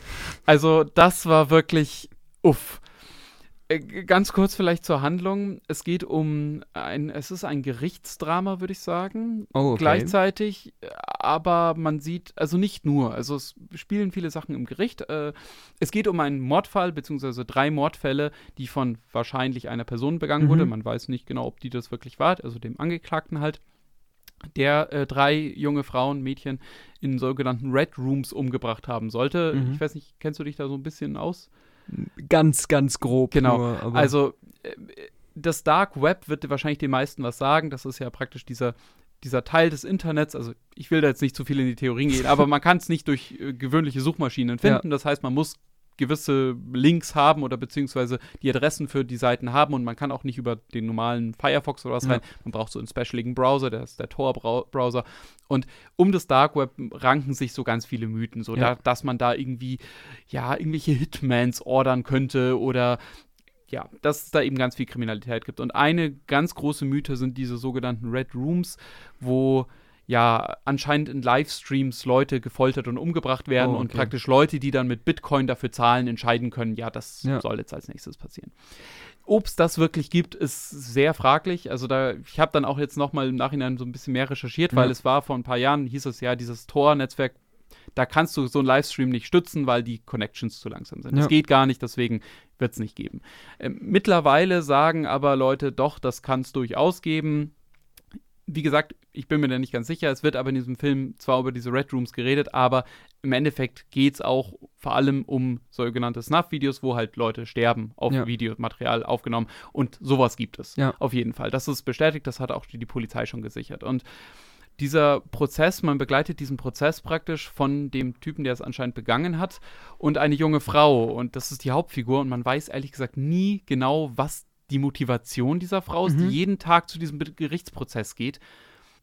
Ja, die selbst sich sehr gut mit Computern auskennt und mhm. sehr gut mit äh, sich im Netz auskennt. Und dieser Film ist so dicht von der Atmosphäre. Also ich wir waren wirklich, also uns war zwischendrin schlecht. Du, du fieberst mit einer Person mit, von der du nicht mal weißt, ob, ob das, was die da gerade macht, in irgendeiner Form moralisch eigentlich mhm. noch ist. Mhm also die Kamera ist immer super nah an den Figuren dran. Man sieht dann auch, also die ganze Zeit, wie Leute zum Beispiel, sie recherchiert dann irgendwie sowas im Internet und dann, man sieht nur die Kamera immer so über den Bildschirm huschen, wo sie dann halt auf irgendwas, also irgendwie eine Adresse eingibt mhm. oder so und dann so das WLAN-Passwort raushackt oder so. Und das wirklich, also der Film hat mich komplett fertig gemacht. Der war so spannend. Ich habe selten einen Ach, so krass. spannenden Film gesehen. Ich habe selten einen Film gesehen, der so wenig vorhersehbar war. Also bis zum Schluss eigentlich nicht.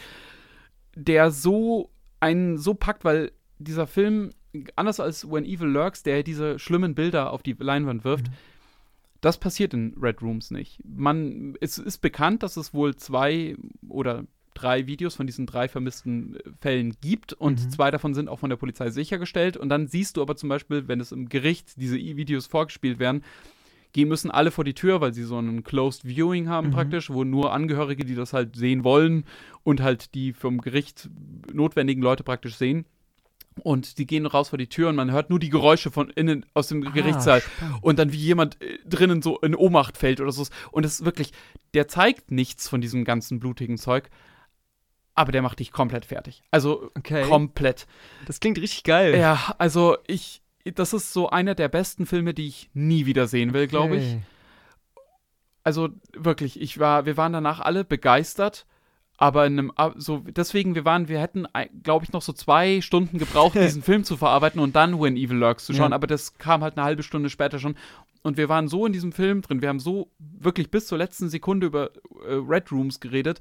Und dann kam eben When Evil Lurks und dann muss ich sagen, das hat so ein bisschen dieses Gefühl gekillt, ja, das gut, ich davor klar. hatte. Ja ähm, diesen Eindruck, den der Film gemacht hat. Aber da absolute Schauempfehlung, der war wirklich großartig. Was ist es dann? Ist es Horror oder ist es Psychothriller oder? Also das so? ist ein Thriller auf jeden okay. Fall. Mhm. Ähm, Horror wird, ja, es hat schon Horrorelemente. Aber es ist, es ist realistisch. Es ist realistisch. Okay. Es ist okay. realistisch. Ähm, also, ja, äh, äh, äh vor allem äh, nee, Film. ich lieb's, wie begeistert du bist. Ich habe richtig Lust auf ja, den. Ja, also ich bin, ich, ich, also man muss dazu sagen, ich bin, ich hatte, also ich habe in der Kindheit früher vor allem immer so Creepypastas gehört und ja. so gab es immer auf YouTube, da gab es dann auch so Sachen eben über so, so Dark Web ja, ja, Zeug, das da irgendwie anscheinend passiert ist und so. Und äh, deswegen, deswegen wollte ich eigentlich den Film sehen. Deswegen habe, das war auch der Auslöser für mich, dass ich gesagt habe, okay, ich gehe jetzt aufs Fantasy Filmfest, weil es gibt einen Film darüber und mhm. ich bin gespannt, was das wird. Äh, weil normalerweise es gibt über diese Thematik ein paar Filme, die sind aber alle richtig, richtig, richtig mies und halt die ergötzen sich so an diesem Folteraspekt ja, ja. und das will ich nicht sehen. Ja. Aber gerade an dieser Aufarbeitung von dem Fall und ich höre zurzeit auch einen Podcast, ja, wenn du, selbst wenn du sagst, so, ich will diese Leute, die da praktisch äh, solche Taten begehen, irgendwie hinter Gittern zum Beispiel bekommen, wie weit darfst du auch als zum Beispiel Polizist gehen? Ja. Darfst du, äh, in dem Podcast geht es jetzt zum Beispiel darum, da geht es um ähm, Kindesmissbrauch und Mhm. dürfen dann so Polizisten solche Webseiten mitbetreiben, um an die Leute zu kommen, die sich da Sachen runterladen oder so. Ja, ja. Und das ist so, das sind so ganz eklige menschliche Zonen, wo, wo die, ein großer Teil der Gesellschaft einfach nicht hinschaut. Und ich finde, Red Rooms schafft es da, also einem so eine richtige Angst davor zu machen. Also, d- also ich fand den wirklich, Okay. wirklich gut. Ja, also da hast du mir, also ich meine, bei Dali war ich von vor, vornherein schon interessiert, aber da hast du mir jetzt richtig Bock drauf gemacht. Also den Mhm. muss ich mir unbedingt gucken. Ich hoffe, der kommt dann irgendwo, weil das ist ja immer die Schwierigkeit bei diesen Fantasy-Filmfestfilmen, vielleicht abgesehen von so großen Sachen wie Dream-Szenario, dass man die dann auch irgendwo kriegt oder dass die auch irgendwo laufen. Ja. Äh, Ich weiß nicht, ob äh, Red Rooms irgendwo laufen wird. Also der, die HauptdarstellerInnen, beide, Ja. das sind zwei Frauen, äh, die kennt man leider nirgends her. Also Ja. die sind, beziehungsweise das sind alles äh, beides Debütfilme für sie. Ja. Aber sind die gut? Also, Ja, ja, Ja. absolut. Also ich finde vor allem die Hauptdarstellerin, wie gesagt, man kann sie so gar nicht nachvollziehen, was jetzt halt ihr, ihr Ja. ihre Motivation da eigentlich ist. Und es gibt dann eine Szene gegen Ende, ich würde jetzt nicht erzählen, was drin vorkommt, aber wo, die sehr intens wird und mhm. wo du dir denkst, so, also irgendwie bin ich super gespannt und man fühlt sich wie so, als wäre sie so eine Figur, für die man gerade so rootet, aber was sie da eigentlich gerade macht, das, dafür ist man überhaupt nicht und das ist okay. also ganz, ganz äh, eigenartig. Ich, äh, es ist, fällt mir sehr schwer, das in Worte zu fassen, ohne zu viel zu verraten, weil Ja. ich glaube, der Film hat für mich vor allem davon gelebt, dass ich wenig wusste. Ja. Ich hatte ja schon die Kamera angesprochen, die so sehr nah bei den Figuren ist. Es gibt aber auch eine Anfangssequenz, also der Film geht los und sie geht praktisch in diesen Gerichtssaal und dann gibt es praktisch die, diese Eröffnungsplädoyers, Mhm. die Anwälte immer, beziehungsweise der Verteidigung vor dem Prozess halten. Und das ist so ein One-Take, wo die Kamera Geil. durch den Gerichtssaal fährt und das dauert ewig, wirklich. Ist, und dann, und dann schwenkt es rüber, okay, dann ist die Verteidigung dran und dann redet die Verteidigung nochmal vier Minuten oder so. Ja. Und das war ein wirklich langer Take, aber es war richtig gut gemacht und du. Also es gibt ein paar Momente in diesem Film, wo, wo, dir, wo es dir wirklich so eiskalten Rücken Okay. runterläuft. Also ich, Ich glaube, du hast jetzt richtig, richtig allen hier Lust auf diesen Film gemacht Ja, und Angst ja. vor diesem Film Ja, gestiftet. ja. Ich, das, vielleicht noch abschließende Worte dazu. Ich glaube, dass When Evil Lurks deswegen für mich schlechter wegkommt, weil mir davor Bock auf den gemacht wurde. Mhm. Und ich wurde so gesehen enttäuscht. Und bei Red Rooms bin ich eigentlich davon ausgegangen, dass er so mittelmäßig wird. Ja. Und dann hat der mich so ge- weggehauen. Ja, da Deswegen- reden wir oft drüber, dass Erwartungshaltung sehr viel ausmacht ja, bei einem Film. also wenn du die ganze Zeit gesagt bekommst, boah, dieser Film ist so gut, der ist so gut, Ja, der ist so gut, und dann schaust du den, ja, das ist wie als ich äh, hier Everything Everywhere All at Once gesehen habe. Den habe ich auch eineinhalb Jahre als den das Magnus Opus des Kinos verkauft bekommen und dann habe ich ihn gesehen, dachte mir, ja, war schon nett. ja, so, verstehe. aber Ja. nett ist Red Rooms auf gar keinen Fall. okay. Vielleicht dann noch mal ganz kurz abschließend. Ich meine, du warst zum ersten Mal auf dem Fantasy Filmfest. Wie fandest du das? Äh, mega geil. geil, also? Ähm, ja, wir waren in München und die City-Kinos, ich finde, das ist auch ein richtig cooles Ding, weil das so ein kleiner Innenhof ist, wo dann diese ganzen kleinen Kinosäle überall Ja. sind und da gibt es auch so ein Café und so. Und nee, ich mag das. Ich mag diese Atmosphäre und ich habe jetzt halt auch schon richtig Bock auf die Nights. Die werde ich mir auf jeden Fall auch noch ja, geben. safe. Da komme ich mit diesmal. Ja, hin. ja, da werde ich mir vielleicht auch diesmal einfach diesen Festivalpass holen Ja. und dann. Ja, auf jeden Fall auch das bei dem, bei dem regulären Fantasy Filmfest möchte ich dann auch wieder hin. Ja. Das ist ja erst, glaube ich, im September wieder Ja. oder so. Aber da habe ich auch richtig Bock drauf. Dann auch die Leute, die hingehen, haben halt richtig Lust und du hast ein sehr, sehr motiviertes Publikum, was aber nicht die ganze Zeit laut ist und Popcorn isst und so weiter, sondern du, du merkst halt, die sind alle kritisch, aber die sind total interessiert und deswegen kommt es halt ganz oft zu einer guten Stimmung, wie du jetzt bei Dali gesagt hast, so ein Das- Lachen oder so. Bei, bei Dali wurde, finde ich, aber wirklich jeder Joke so abgefeiert, also von diesem Mhm. Publikum und ich dachte mir so, also so witzig war es jetzt auch nicht. ja, und gut. das Problem war bei When Evil Lurks, das, was ich vorhin angesprochen hatte, gab es auch zwei Stellen, wo halt dann einfach so das Publikum angefangen hat zu lachen. Und das ist schon, also ich habe, also ich, das waren halt auch Stellen, wo es echt so ein bisschen doof war Ja, einfach. Und ja. das ist dann irgendwie, das killt auch so die Stimmung von einem Horrorfilm. Ja, gut, das das stimmt. Publikum lacht. Ja. Naja. Aber hat sich auf jeden Fall gelohnt. Mhm. Ich werde gerne wieder hingehen. Genau. Jetzt habe ich ganz viel geredet. Magst du vielleicht noch drüber reden, was du zuletzt geschaut hast? Genau, wie immer am Ende vom Podcast können wir nochmal ähm, überlegen, was wir zuletzt gesehen haben. Ich habe tatsächlich zwei Filme, über die ich reden möchte. Mhm. Als erstes einen, den habe ich mir gestern Abend angeguckt und der war seit Ewigkeiten auf meiner Watchlist. Also Ja. wirklich seit ewig Ewigkeiten. Ähm, ich bin ja ein bisschen Horror-Fan. Ja. Gerade von so Sachen, die, auch wenn ich das Wort nicht mag, so ein bisschen elevated horrormäßig bezeichnet Mhm. werden. Äh, Stimmungsaufbau, viel mit Musik machen, nicht direkt Sachen zeigen, sondern eher unterschwellig funktionieren und so. Ja. Und sowas in die Richtung habe ich erwartet, als ich Lamp angeguckt habe. Ah, den will ich auch noch sehen.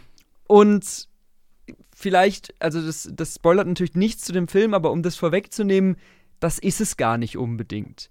Also, Lamp ist ein Film, da geht es um ein Paar. Ich muss ja überlegen, wie man das beschreibt. Es passiert eigentlich relativ wenig. Es geht um ein Paar in Island, die wohnen auf dem Land, auf ihrem Bauernhof, abgeschnitten von allem Möglichen Mhm. und züchten Schafe. Und irgendwann kommt dann ein äh, kleines Schäfchen auf die Welt, was nicht so ganz normal ist, um es mal so zu sagen. Der Film macht da ein Geheimnis draus, deswegen möchte ich das auch nicht vorwegnehmen. Und dieses Schäfchen kriegt dann von der Familie eine Sonderbehandlung auf eine Art. Und es geht ganz viel um, um Menschlichkeit, was macht einen Menschen aus, ähm, wo ist der Unterschied zwischen Mensch und Tier und so. Mhm. Das Ganze wird zwar sehr stimmungsvoll erzählt, also wir haben ganz viele total schöne Landschaftsaufnahmen von Island und so Ja. und auch sehr, sehr schöne Musik, so ein ganz drückender Score und so. Und es wird auch fast gar nicht geredet. Also in dem ganzen Film sind, ja, vielleicht tausend Wörter oder so. Ich kann, keine Okay, Ahnung, ob krass. tausend Wörter viele sind. Ich weiß es nicht. Aber Tausend Wörter. Aber ja, Vielleicht ja. wäre tausend Wörter auch viel. Ich weiß es nicht. Auf jeden Fall wird sehr wenig geredet und es funktioniert viel über Stimmung und Körpersprache und das machen die dann Hauptdarsteller auch sehr langsam und. Hauptdarstellerin auch sehr gut. Aber er ist eben sehr langsam Mhm. und da muss man sich drauf einlassen, weil gerade in der ersten Hälfte sehr langsam wenig erzählt wird. oder? Mhm. Und wenn man eben damit rechnet, dass das eine Art von Horrorfilm ist, wie der Film sich in den Trailern auch verkauft, ja. dann ist es ein bisschen schwierig, Mhm. weil es ist eher ein ähm, Familiendrama mit Horror und grotesken Elementen, würde ich jetzt mal sagen. Ah, okay. Aber wenn man das weiß, dann kann ich den euch sehr ans Herz legen, gerade wenn ihr so ein bisschen skurriles Kino gut findet, Mhm. weil der Sachen macht, die ich so in Filmen noch nicht gesehen habe und mich auch so hinterlassen hat, dass ich gesagt habe, ich will unbedingt, dass jemand anderes den guckt, weil ich will mich drüber unterhalten. Hm. Äh, wo hast du den gesehen? Der ist auf Amazon Prime. Ah, okay. Ja, äh, ich muss mir den vielleicht auch mal anschauen, aber das klingt nach einem Film, den ich mit, mit irgendwem anders anschauen muss, weil gerade so, so langsamere Filme, ganz oft tue ich mich da alleine Ja. so ein bisschen schwer manchmal. Also es kommt so auf die Stimmung an. Also der ist auch nicht ewig lang, der dauert 100 Minuten, glaube ich, Ah, okay, oder das geht ja 105, dann. also es geht schon. Ähm, und ich finde es lohnenswert. Ich Mhm. finde, ich find, das kann man gut machen. Ja. Ja. Und es ist, ja, es schließt vielleicht ein bisschen an deine Horrorausführungen an, ohne so extrem zu sein. Ja, ja, also wenn man da ein absolut. bisschen was Seichteres will. Wobei seicht ist ja auch nicht, ist schwierig. Hm. Aber ja, ich würde ihn empfehlen. Was, was hast du denn zuletzt gesehen? Puh, jetzt muss ich mir überlegen, über was ich reden will. ich denke über, willst du noch über das Lehrerzimmer reden? Das ist der zweite Film, Ah, über den, den willst du reden, wollte, dann rede ich über erstmal Finde Dory noch kurz. den habe ich ja. Nochmal schön, wir haben ja geschaut. eben über Pixar geredet. Genau, äh, den habe ich nochmal geschaut äh, mit meiner Freundin zusammen.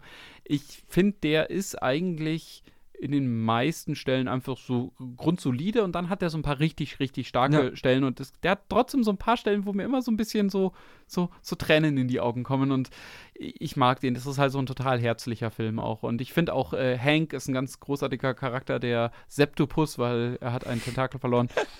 Ich finde, das ist einfach ein Film, den ich mir super gerne anschaue und Ja. der ist auch total kurzweilig. Also der dauert so auch so 95 Minuten, irgendwie Ja. sowas. Und den kannst du einfach wegschauen, da hast du eine gute Zeit mit und ja, Ich kenne den nicht. nicht gesehen. Das ist einer der ersten Pixar-Filme, wo ich dann nicht mehr alles angeguckt habe, wo ich so ein bisschen aus Mhm. dem Alter dann raus war.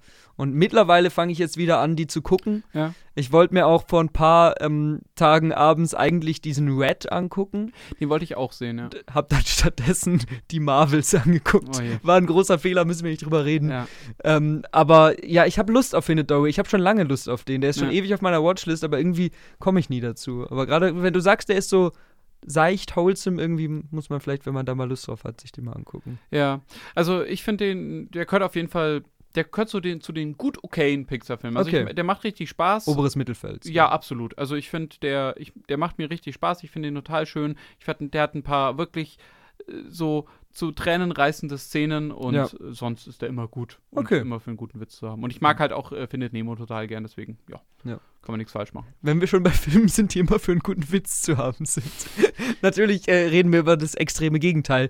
Ähm, Moritz und ich haben ähm, noch mit äh, Felix und Lena zusammen, die kennt ihr ja auch aus dem Podcast, haben wir das Lehrerzimmer angeguckt. Das Mhm. ist der ähm, die deutsche Oscar-Einreichung dieses Jahr. Und auch äh, nominiert für den Auslands-Oscar. Genau, nominiert für den Auslands-Oscar. Und ähm, ja, es ist ein Film über eine junge Einsteigerin in den Lehrberuf, Mhm. die sehr motiviert ist, die alles sehr richtig machen will, die sich sehr an ähm, ja, moderne Arten zu unterrichten hält und so. Man merkt auch so, dass sie gerade so aus dem Studium kommt, Genau. weil sie dann auch so, so richtig idealistisch dann so ihre ganzen Sachen durchführt, die sie praktisch so im Studium gelernt hat. Genau, sie ist auch sehr frisch an der Schule noch Mhm. und ähm, sie wird dann damit konfrontiert, dass an der Schule geklaut wird. Ja. Und es ist eben nicht klar, ähm, ist es, sind es Schüler oder wo kommt es her, wer, wer tut das, aber es ist doch so ein großer Stil, dass die Schule sich einig ist, irgendwas muss da gemacht werden.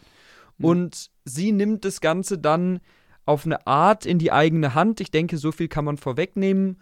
Und ähm, stößt dann darauf, dass vielleicht nicht unbedingt die Schüler die Täter sind, sondern dass es sein kann, dass im Kollegium geklaut wird. Ja. Und- man muss dazu sagen, also sie ist schon am Anfang praktisch, äh, es ist, man wird am Anfang gleich mit einer Situation konfrontiert, äh, wo sie eigentlich findet, dass die Kinder so ein bisschen ja so, so eine Geiselhaft genommen Ja. werden, dass sie, ja, dass, dass sie so dazu gezwungen werden oder weniger dazu gezwungen werden oder dazu überredet werden, so ihre MitschülerInnen so zu bezichtigen. Ja.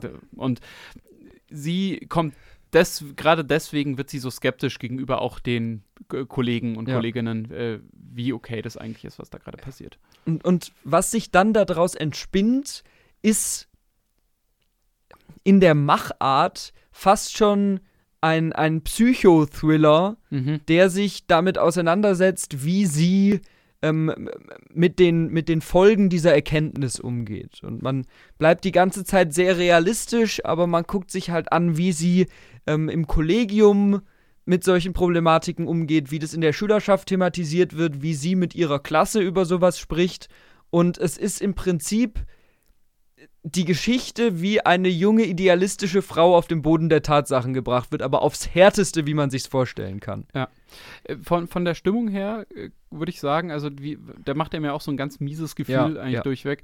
Äh, Von der Stimmung her muss ich sagen, hat der, würde ich sagen, von den jüngsten Filmen, die ich gesehen habe, hat der auch ein bisschen Red Rooms geähnelt. Also Ja. der macht, äh, Red Rooms ist viel düsterer, Ja. viel, viel, viel düsterer und noch viel bösartiger, aber so dieses, also wirklich, dass man so, der, der zieht einem, der zieht so richtig die Luft aus dem Ja. Raum, wenn du weißt, was ich meine. Das ist so, ja.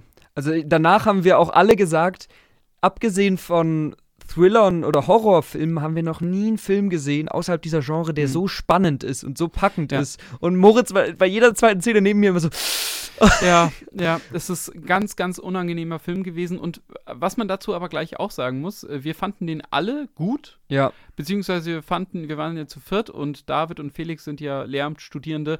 Ich bin Pädagoge und äh, arbeite auch teilweise in Klassen, also habe auch schon mit Klassen gearbeitet. Lena war das nicht und Lena konnte mit Abstand am wenigsten noch damit anfangen. Sie fand ihn auch noch gut, so was ich Ja. mitbekommen habe, aber wir fanden ihn halt alle fantastisch. genau. Deswegen glaube ich eben auch, dass das ein Film ist, wo die Vorprägung ganz viel ausmacht. Ja.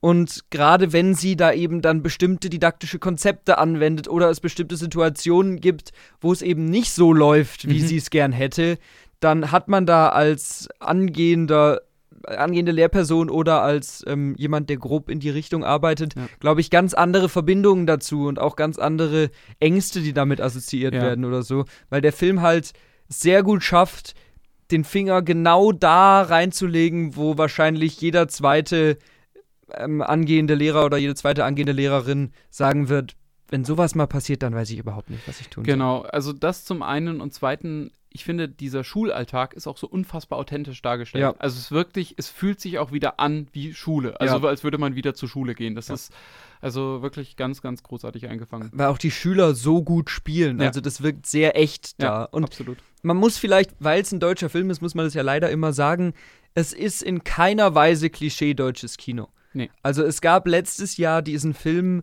Eingeschlossene Gesellschaft hieß der. Mhm. Mit Anke Engelke und noch so ein paar anderen deutschen Stars, in Anführungszeichen Stars, Ja. ähm, wo es eben um ein Lehrerkollegium drin äh, geht und dann kommt ein Vater und sagt, ich will, dass mein Sohn eine Note besser kriegt auf dem Zeugnis ähm, und ich zahle auch dafür. Und dann sind die einen Tag lang im Lehrerzimmer eingesperrt von dem Vater und müssen sich dann überlegen, was sie jetzt tun. Dann Mhm. gibt es verschiedene Lehrer von verschiedenen Ansichten. Ich habe den Film nicht gesehen, aber der kommt so rüber und wird auch so kritisiert wie die absolute klassische deutsche Komödie mit den klassischen Figuren, den klassischen Lehrerklischees und so Mhm. weiter. Und so ist halt dieser Film überhaupt nicht. Es ist nichts an Klischee drin. Der orientiert sich total, wie du sagst, am realen Alltag. Der hat auch überhaupt nicht dieses deutsche theatermäßige Schauspiel, Nee, sondern ist nicht an. total authentisch, hat nicht diesen klassischen deutschen Farbfilter drüber, sondern ist total entsättigt. Der hat auch eine ne ganz interessante Kamera, Ja. weil er immer sehr nah an ihr dran ist. Das ist halt auch, was mich daran erinnert hat, eben an hier Red Rooms. Da ist Ja. auch die Kamera, die klebt praktisch immer an der Hauptfigur oder halt, ja, eigentlich doch an der Hauptfigur und fährt entweder hinter der her oder vor ihr her. Und äh, bei dem Film muss man, also bei das Lehrerzimmer muss man jetzt noch dazu sagen, das Format spielt dem Ganzen Ja. natürlich auch noch zu. Also das ist in diesem, ich weiß gar nicht, was, was die genau, 4 zu 3 ist das 4 ich zu glaube, 3? ja. Ich meine, es ist 4 zu 3. Das ganze Bild ist praktisch nochmal so eingeengt in den Seiten. Also man das Es hat ist, so fast, richtig es ist fast quadratisch. Genau, es ist so richtig klaustrophobisch. Halt Ja. dieser alte Fernsehbildschirm ist es ja Genau. vom Format her. Ja, und wie gesagt, die Besetzung, gerade auch die Hauptdarstellerinnen, Ja. sind fantastisch und ich, jedem, der sagt, ach, Lehrer ist doch so ein leichter Job, den macht man nur mal, um Ja. viel Ferien zu haben oder so, der soll sich mal diesen Film angucken. Ja, ja, ja. voll. und es noch ein, zwei Sätze dazu, man merkt, ich bin sehr fasziniert. Deswegen, Nee, nee, ich finde es auch gut, weil ich finde, gerade so, wenn man das hört, diese, diese Tagline, so, oh, deutscher Film, Schule, dann hat, hat, hat man sofort so Ja. Fuck you Goethe im Kopf und nein, das ist, Ist es was ganz anderes nicht. und viel besser. Ja, ja, bei weitem, bei weitem. Und ich, ich finde das einfach so, so interessant, weil der Film nie larger than life wird. Also Mhm. der ähm, erzählt nie Geschichten, wo man sich denkt, das ist jetzt zu viel, das ist jetzt unrealistisch, da setzt er jetzt auf Bombast, Mhm. sondern der bleibt immer auf einer Ebene, wo ich mir denke, ja, vielleicht sitze ich irgendwann in 20 Jahren vor der Klasse und genau das passiert. Ja, also ich finde, der, der behandelt auch, ja, dann in ihrem Unterricht Situationen, vor der hat jede lehrende Person Ja. oder Pädagogin, Pädagoge, jeder Sozialpädagoge hat davor irgendwie Ja. mal Angst, dass das passiert. Also es gibt eine Szene, und wir sagen ja nicht, wie es ausgeht, nur Ja. kurz, um sich das vorstellen zu können. Da weigern sich die Kinder einfach mitzumachen. Da sprechen die einfach nicht mehr mit ihr und sitzen da nur.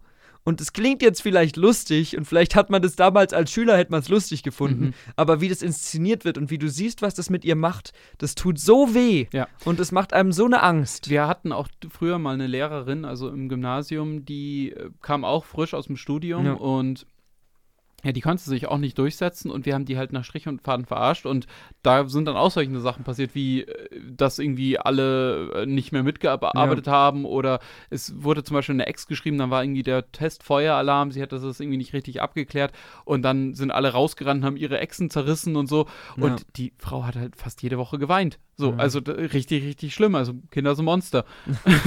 und äh, das sind halt wirklich so Situationen, da, da läuft sie so richtig kalt den Rücken runter Ja. und du denkst dir so, oh Gott. Also es ist eine ganz große Empfehlung. Ich denke, der wird jetzt im Rahmen der Oscars noch ein paar Mal in Kinos gezeigt werden. Es ist ja oft so, dass Ja. im Vorlauf von den Oscars die Kandidaten dann, dann nochmal laufen. Wenn ihr die Möglichkeit habt, äh, schaut euch den an und vielleicht wird er ja auch danach gezeigt, weil er gewonnen hat. Ich Genau, würde es ihm gönnen. Ich Ich würde es ihm mir zwar gönnen. nicht vorstellen, aber ich würde es ihm Äh, gönnen. gut, ich äh, bin jetzt noch gespannt auf Zone of Interest. Das Ja. ist nämlich auch natürlich ein starker Anwärter für diesen Preis. Gut, ähm, dann komme ich noch zu meinem letzten Film und dann, Ja. glaube ich, können wir einen Deckel drauf machen. Und zwar ist ein Film, den wir auch zusammen im Kino gesehen haben, äh, auf den ich mich schon eigentlich sehr lange darauf freue, dass David den jetzt auch endlich mal sieht. Und Dass du damit jetzt zur Rat kommst. ja, ähm, okay. ähm, ein Film von meinem Lieblingsregisseur, äh, meinem Ach, Lieblingsregisseur. das ist dein Lieblingsregisseur? Ja, Denis Villeneuve Oh. eigentlich schon, doch. Ähm, und zwar Dies ist ein, einer seiner älteren Filme, kam, glaube ich, so 2010 raus. Ja. Äh, und erzählt die Geschichte von ja, zwei Zwillingen, die den Spuren ihrer verstorbenen, nun frisch verstorbenen Mutter nachgehen, äh, weil die Mutter das in ihrem Testament praktisch so hinterlassen hat, dass äh, sie noch ihr drittes Geschwisterchen finden soll, sollen und den Vater und jeweils einen Brief aushändigen sollen. Von mhm. beidem wussten sie bis genau. dato nichts und dazu müssen sie praktisch in das alte Leben der Mutter. Und das hat im, ja, eigentlich, also es ist dort ein Fantasieland, aber es ist der Libanon, also ja. es soll mehr oder weniger der Libanon sein und auch die, der Bürgerkrieg, der dort stattgefunden hat, wird da thematisiert. Und ja, dort äh, entspinnt sich dann ein Thriller, eine Jagd nach der Wahrheit und ja, ähm, mehr will ich dazu eigentlich gar nicht sagen, weil ich glaube, äh, das sollte man dann am besten selbst herausfinden. Gut, äh, David, du fandest den ja nur so ganz okay. Ich fand den großartig. Woran lag's? Naja, also die Voraussetzung bei diesem Film war so, dass Moritz mir ungefähr seit einem Jahr erzählt hat, wie stark der ist. Ja. Das heißt, ich hatte eine gewisse Erwartungshaltung daran. Mhm. Und was man auch sagen muss, in dieser Film ist sehr, sehr ernst. Ja. Und in dem Film ist ähm, ein, eine Art Bürgerkriegsszenario sehr zentral. Ja. Und ich bin immer sehr schwierig, was Kriegsfilme angeht, was ernste Kriegsfilme angeht. Das ist mhm. einfach nicht so richtig mein Genre und ich tue mir da immer sehr schwer, sobald nur ein bisschen ähm, Unrealistisches oder Pathos oder so aufkommt. Es ist überhaupt kein pathetischer Film hier, also der ist sehr abbildend, aber mein Problem damit war, dass ich zum einen das Gefühl hatte, der suhlt sich zwischendurch schon sehr in diesem Leid also der mhm. muss einfach Sachen zeigen, die man nicht unbedingt zeigen müsste.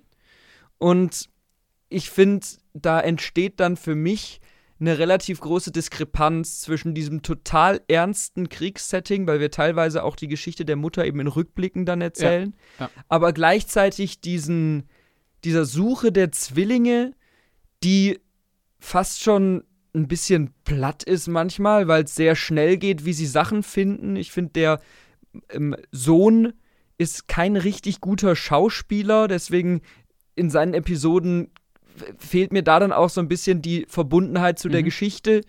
Und alles in allem läuft es, ohne, ohne irgendwas zu spoilern, auf ein Ende heraus, was ich ein bisschen unterwältigend fand. Ach, echt, okay. Weil das dem, dem, dem, der Ernsthaftigkeit und dem Wahnsinn, was der Film vorher aufbaut, meiner Meinung nach nicht gerecht wird. Okay. Nee, also ich würde dir da in vielem widersprechen. Ich würde dir wahrscheinlich zustimmen mit dem Sohn. Ich finde, der Schauspieler ist jetzt auch nicht wirklich gut, aber der macht jetzt seine Sache auch nicht mies. Also ich finde, mhm. das sticht jetzt nicht krass heraus. Ich finde halt, dass dieser Film, also ich für meinen Teil schaue durchaus öfter, gerne würde ich jetzt nicht sagen, weil das gibt mir natürlich auch ein schlechtes ja. Gefühl, aber ich schaue solche Filme auch aus einem ja mehr oder weniger historischen Interesse Deswegen schaue ich auch sowas wie zum Beispiel jetzt Schindlers Liste oder Der Pianist oder sowas.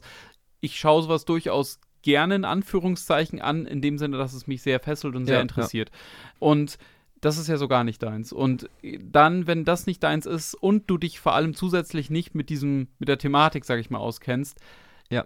ist es schon schwer zugänglich. Das kann ich nachvollziehen. Was man, glaube ich, und na, wie man mit dem Ende umgeht, wie man damit umgeht, dass es noch auf so einem, ja, so mehr oder weniger so einem Paukenschlag endet, das glaube ich, das muss jeder für sich entscheiden. Ich fand es in dem Fall gut. Mhm. Also auf mich hat der Film einen bleibenden Eindruck hinterlassen. Ich finde, das ist auf jeden Fall, und das kann man in jedem Fall sagen, und ich glaube, der kannst du wahrscheinlich auch zustimmen, ich finde es beeindruckend, was Denis Villeneuve damals schon auf die Leinwand gebracht ja. hat, weil das ist, also von den Kulissen, von allem, das sieht so gut aus. Ja. Also wirklich, das sieht so gut aus, das, das sieht so authentisch aus und äh, also der Mann hat halt auch einfach damals schon ein unfassbares Talent zum Inszenieren gehabt und ich hoffe, das sehen wir jetzt dann auch bald in Dune 2. das stimmt, ja. In einer etwas äh, weniger ernsten Thematik.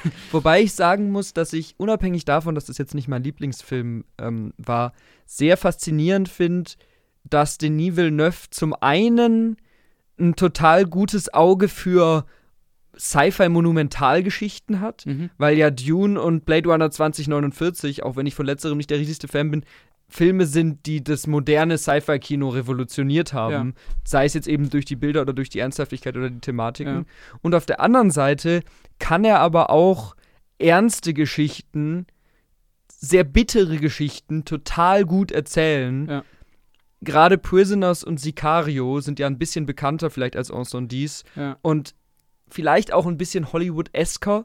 Aber Ich ich, bin allem- großer Fan von den beiden Filmen. Also die, die haben mir noch mal ein Stück besser gefallen. Vor allem Sicario würde ich. Sicario geht halt mehr in diese Action-Richtung tatsächlich fast schon. Und das würde ich bei jetzt Anson Dies überhaupt nicht sagen. Es geht nicht so in diese Action-Richtung.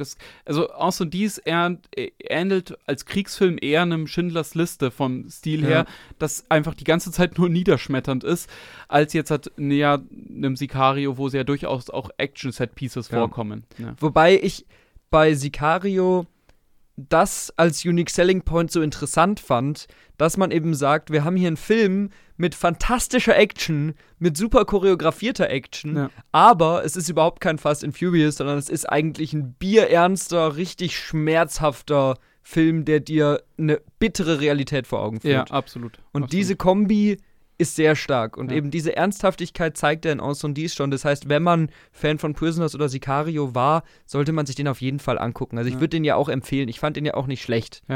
Nee, ähm, also da, weil du gesagt hast, äh, dass er das da schon konnte, ja, konnte er schon. Und wenn man noch einen Film von ihm anschauen will, da will ich jetzt nicht zu tief drauf eingehen, aber wer sich wirklich schlecht fühlen will, der kann sich Polytechnik anschauen. Ja. Ich habe das getan und das ist wirklich einfach nur schlimm. Das ist ein an sich guter Film, gut Ja. gemacht, handwerklich gut gemachter Film.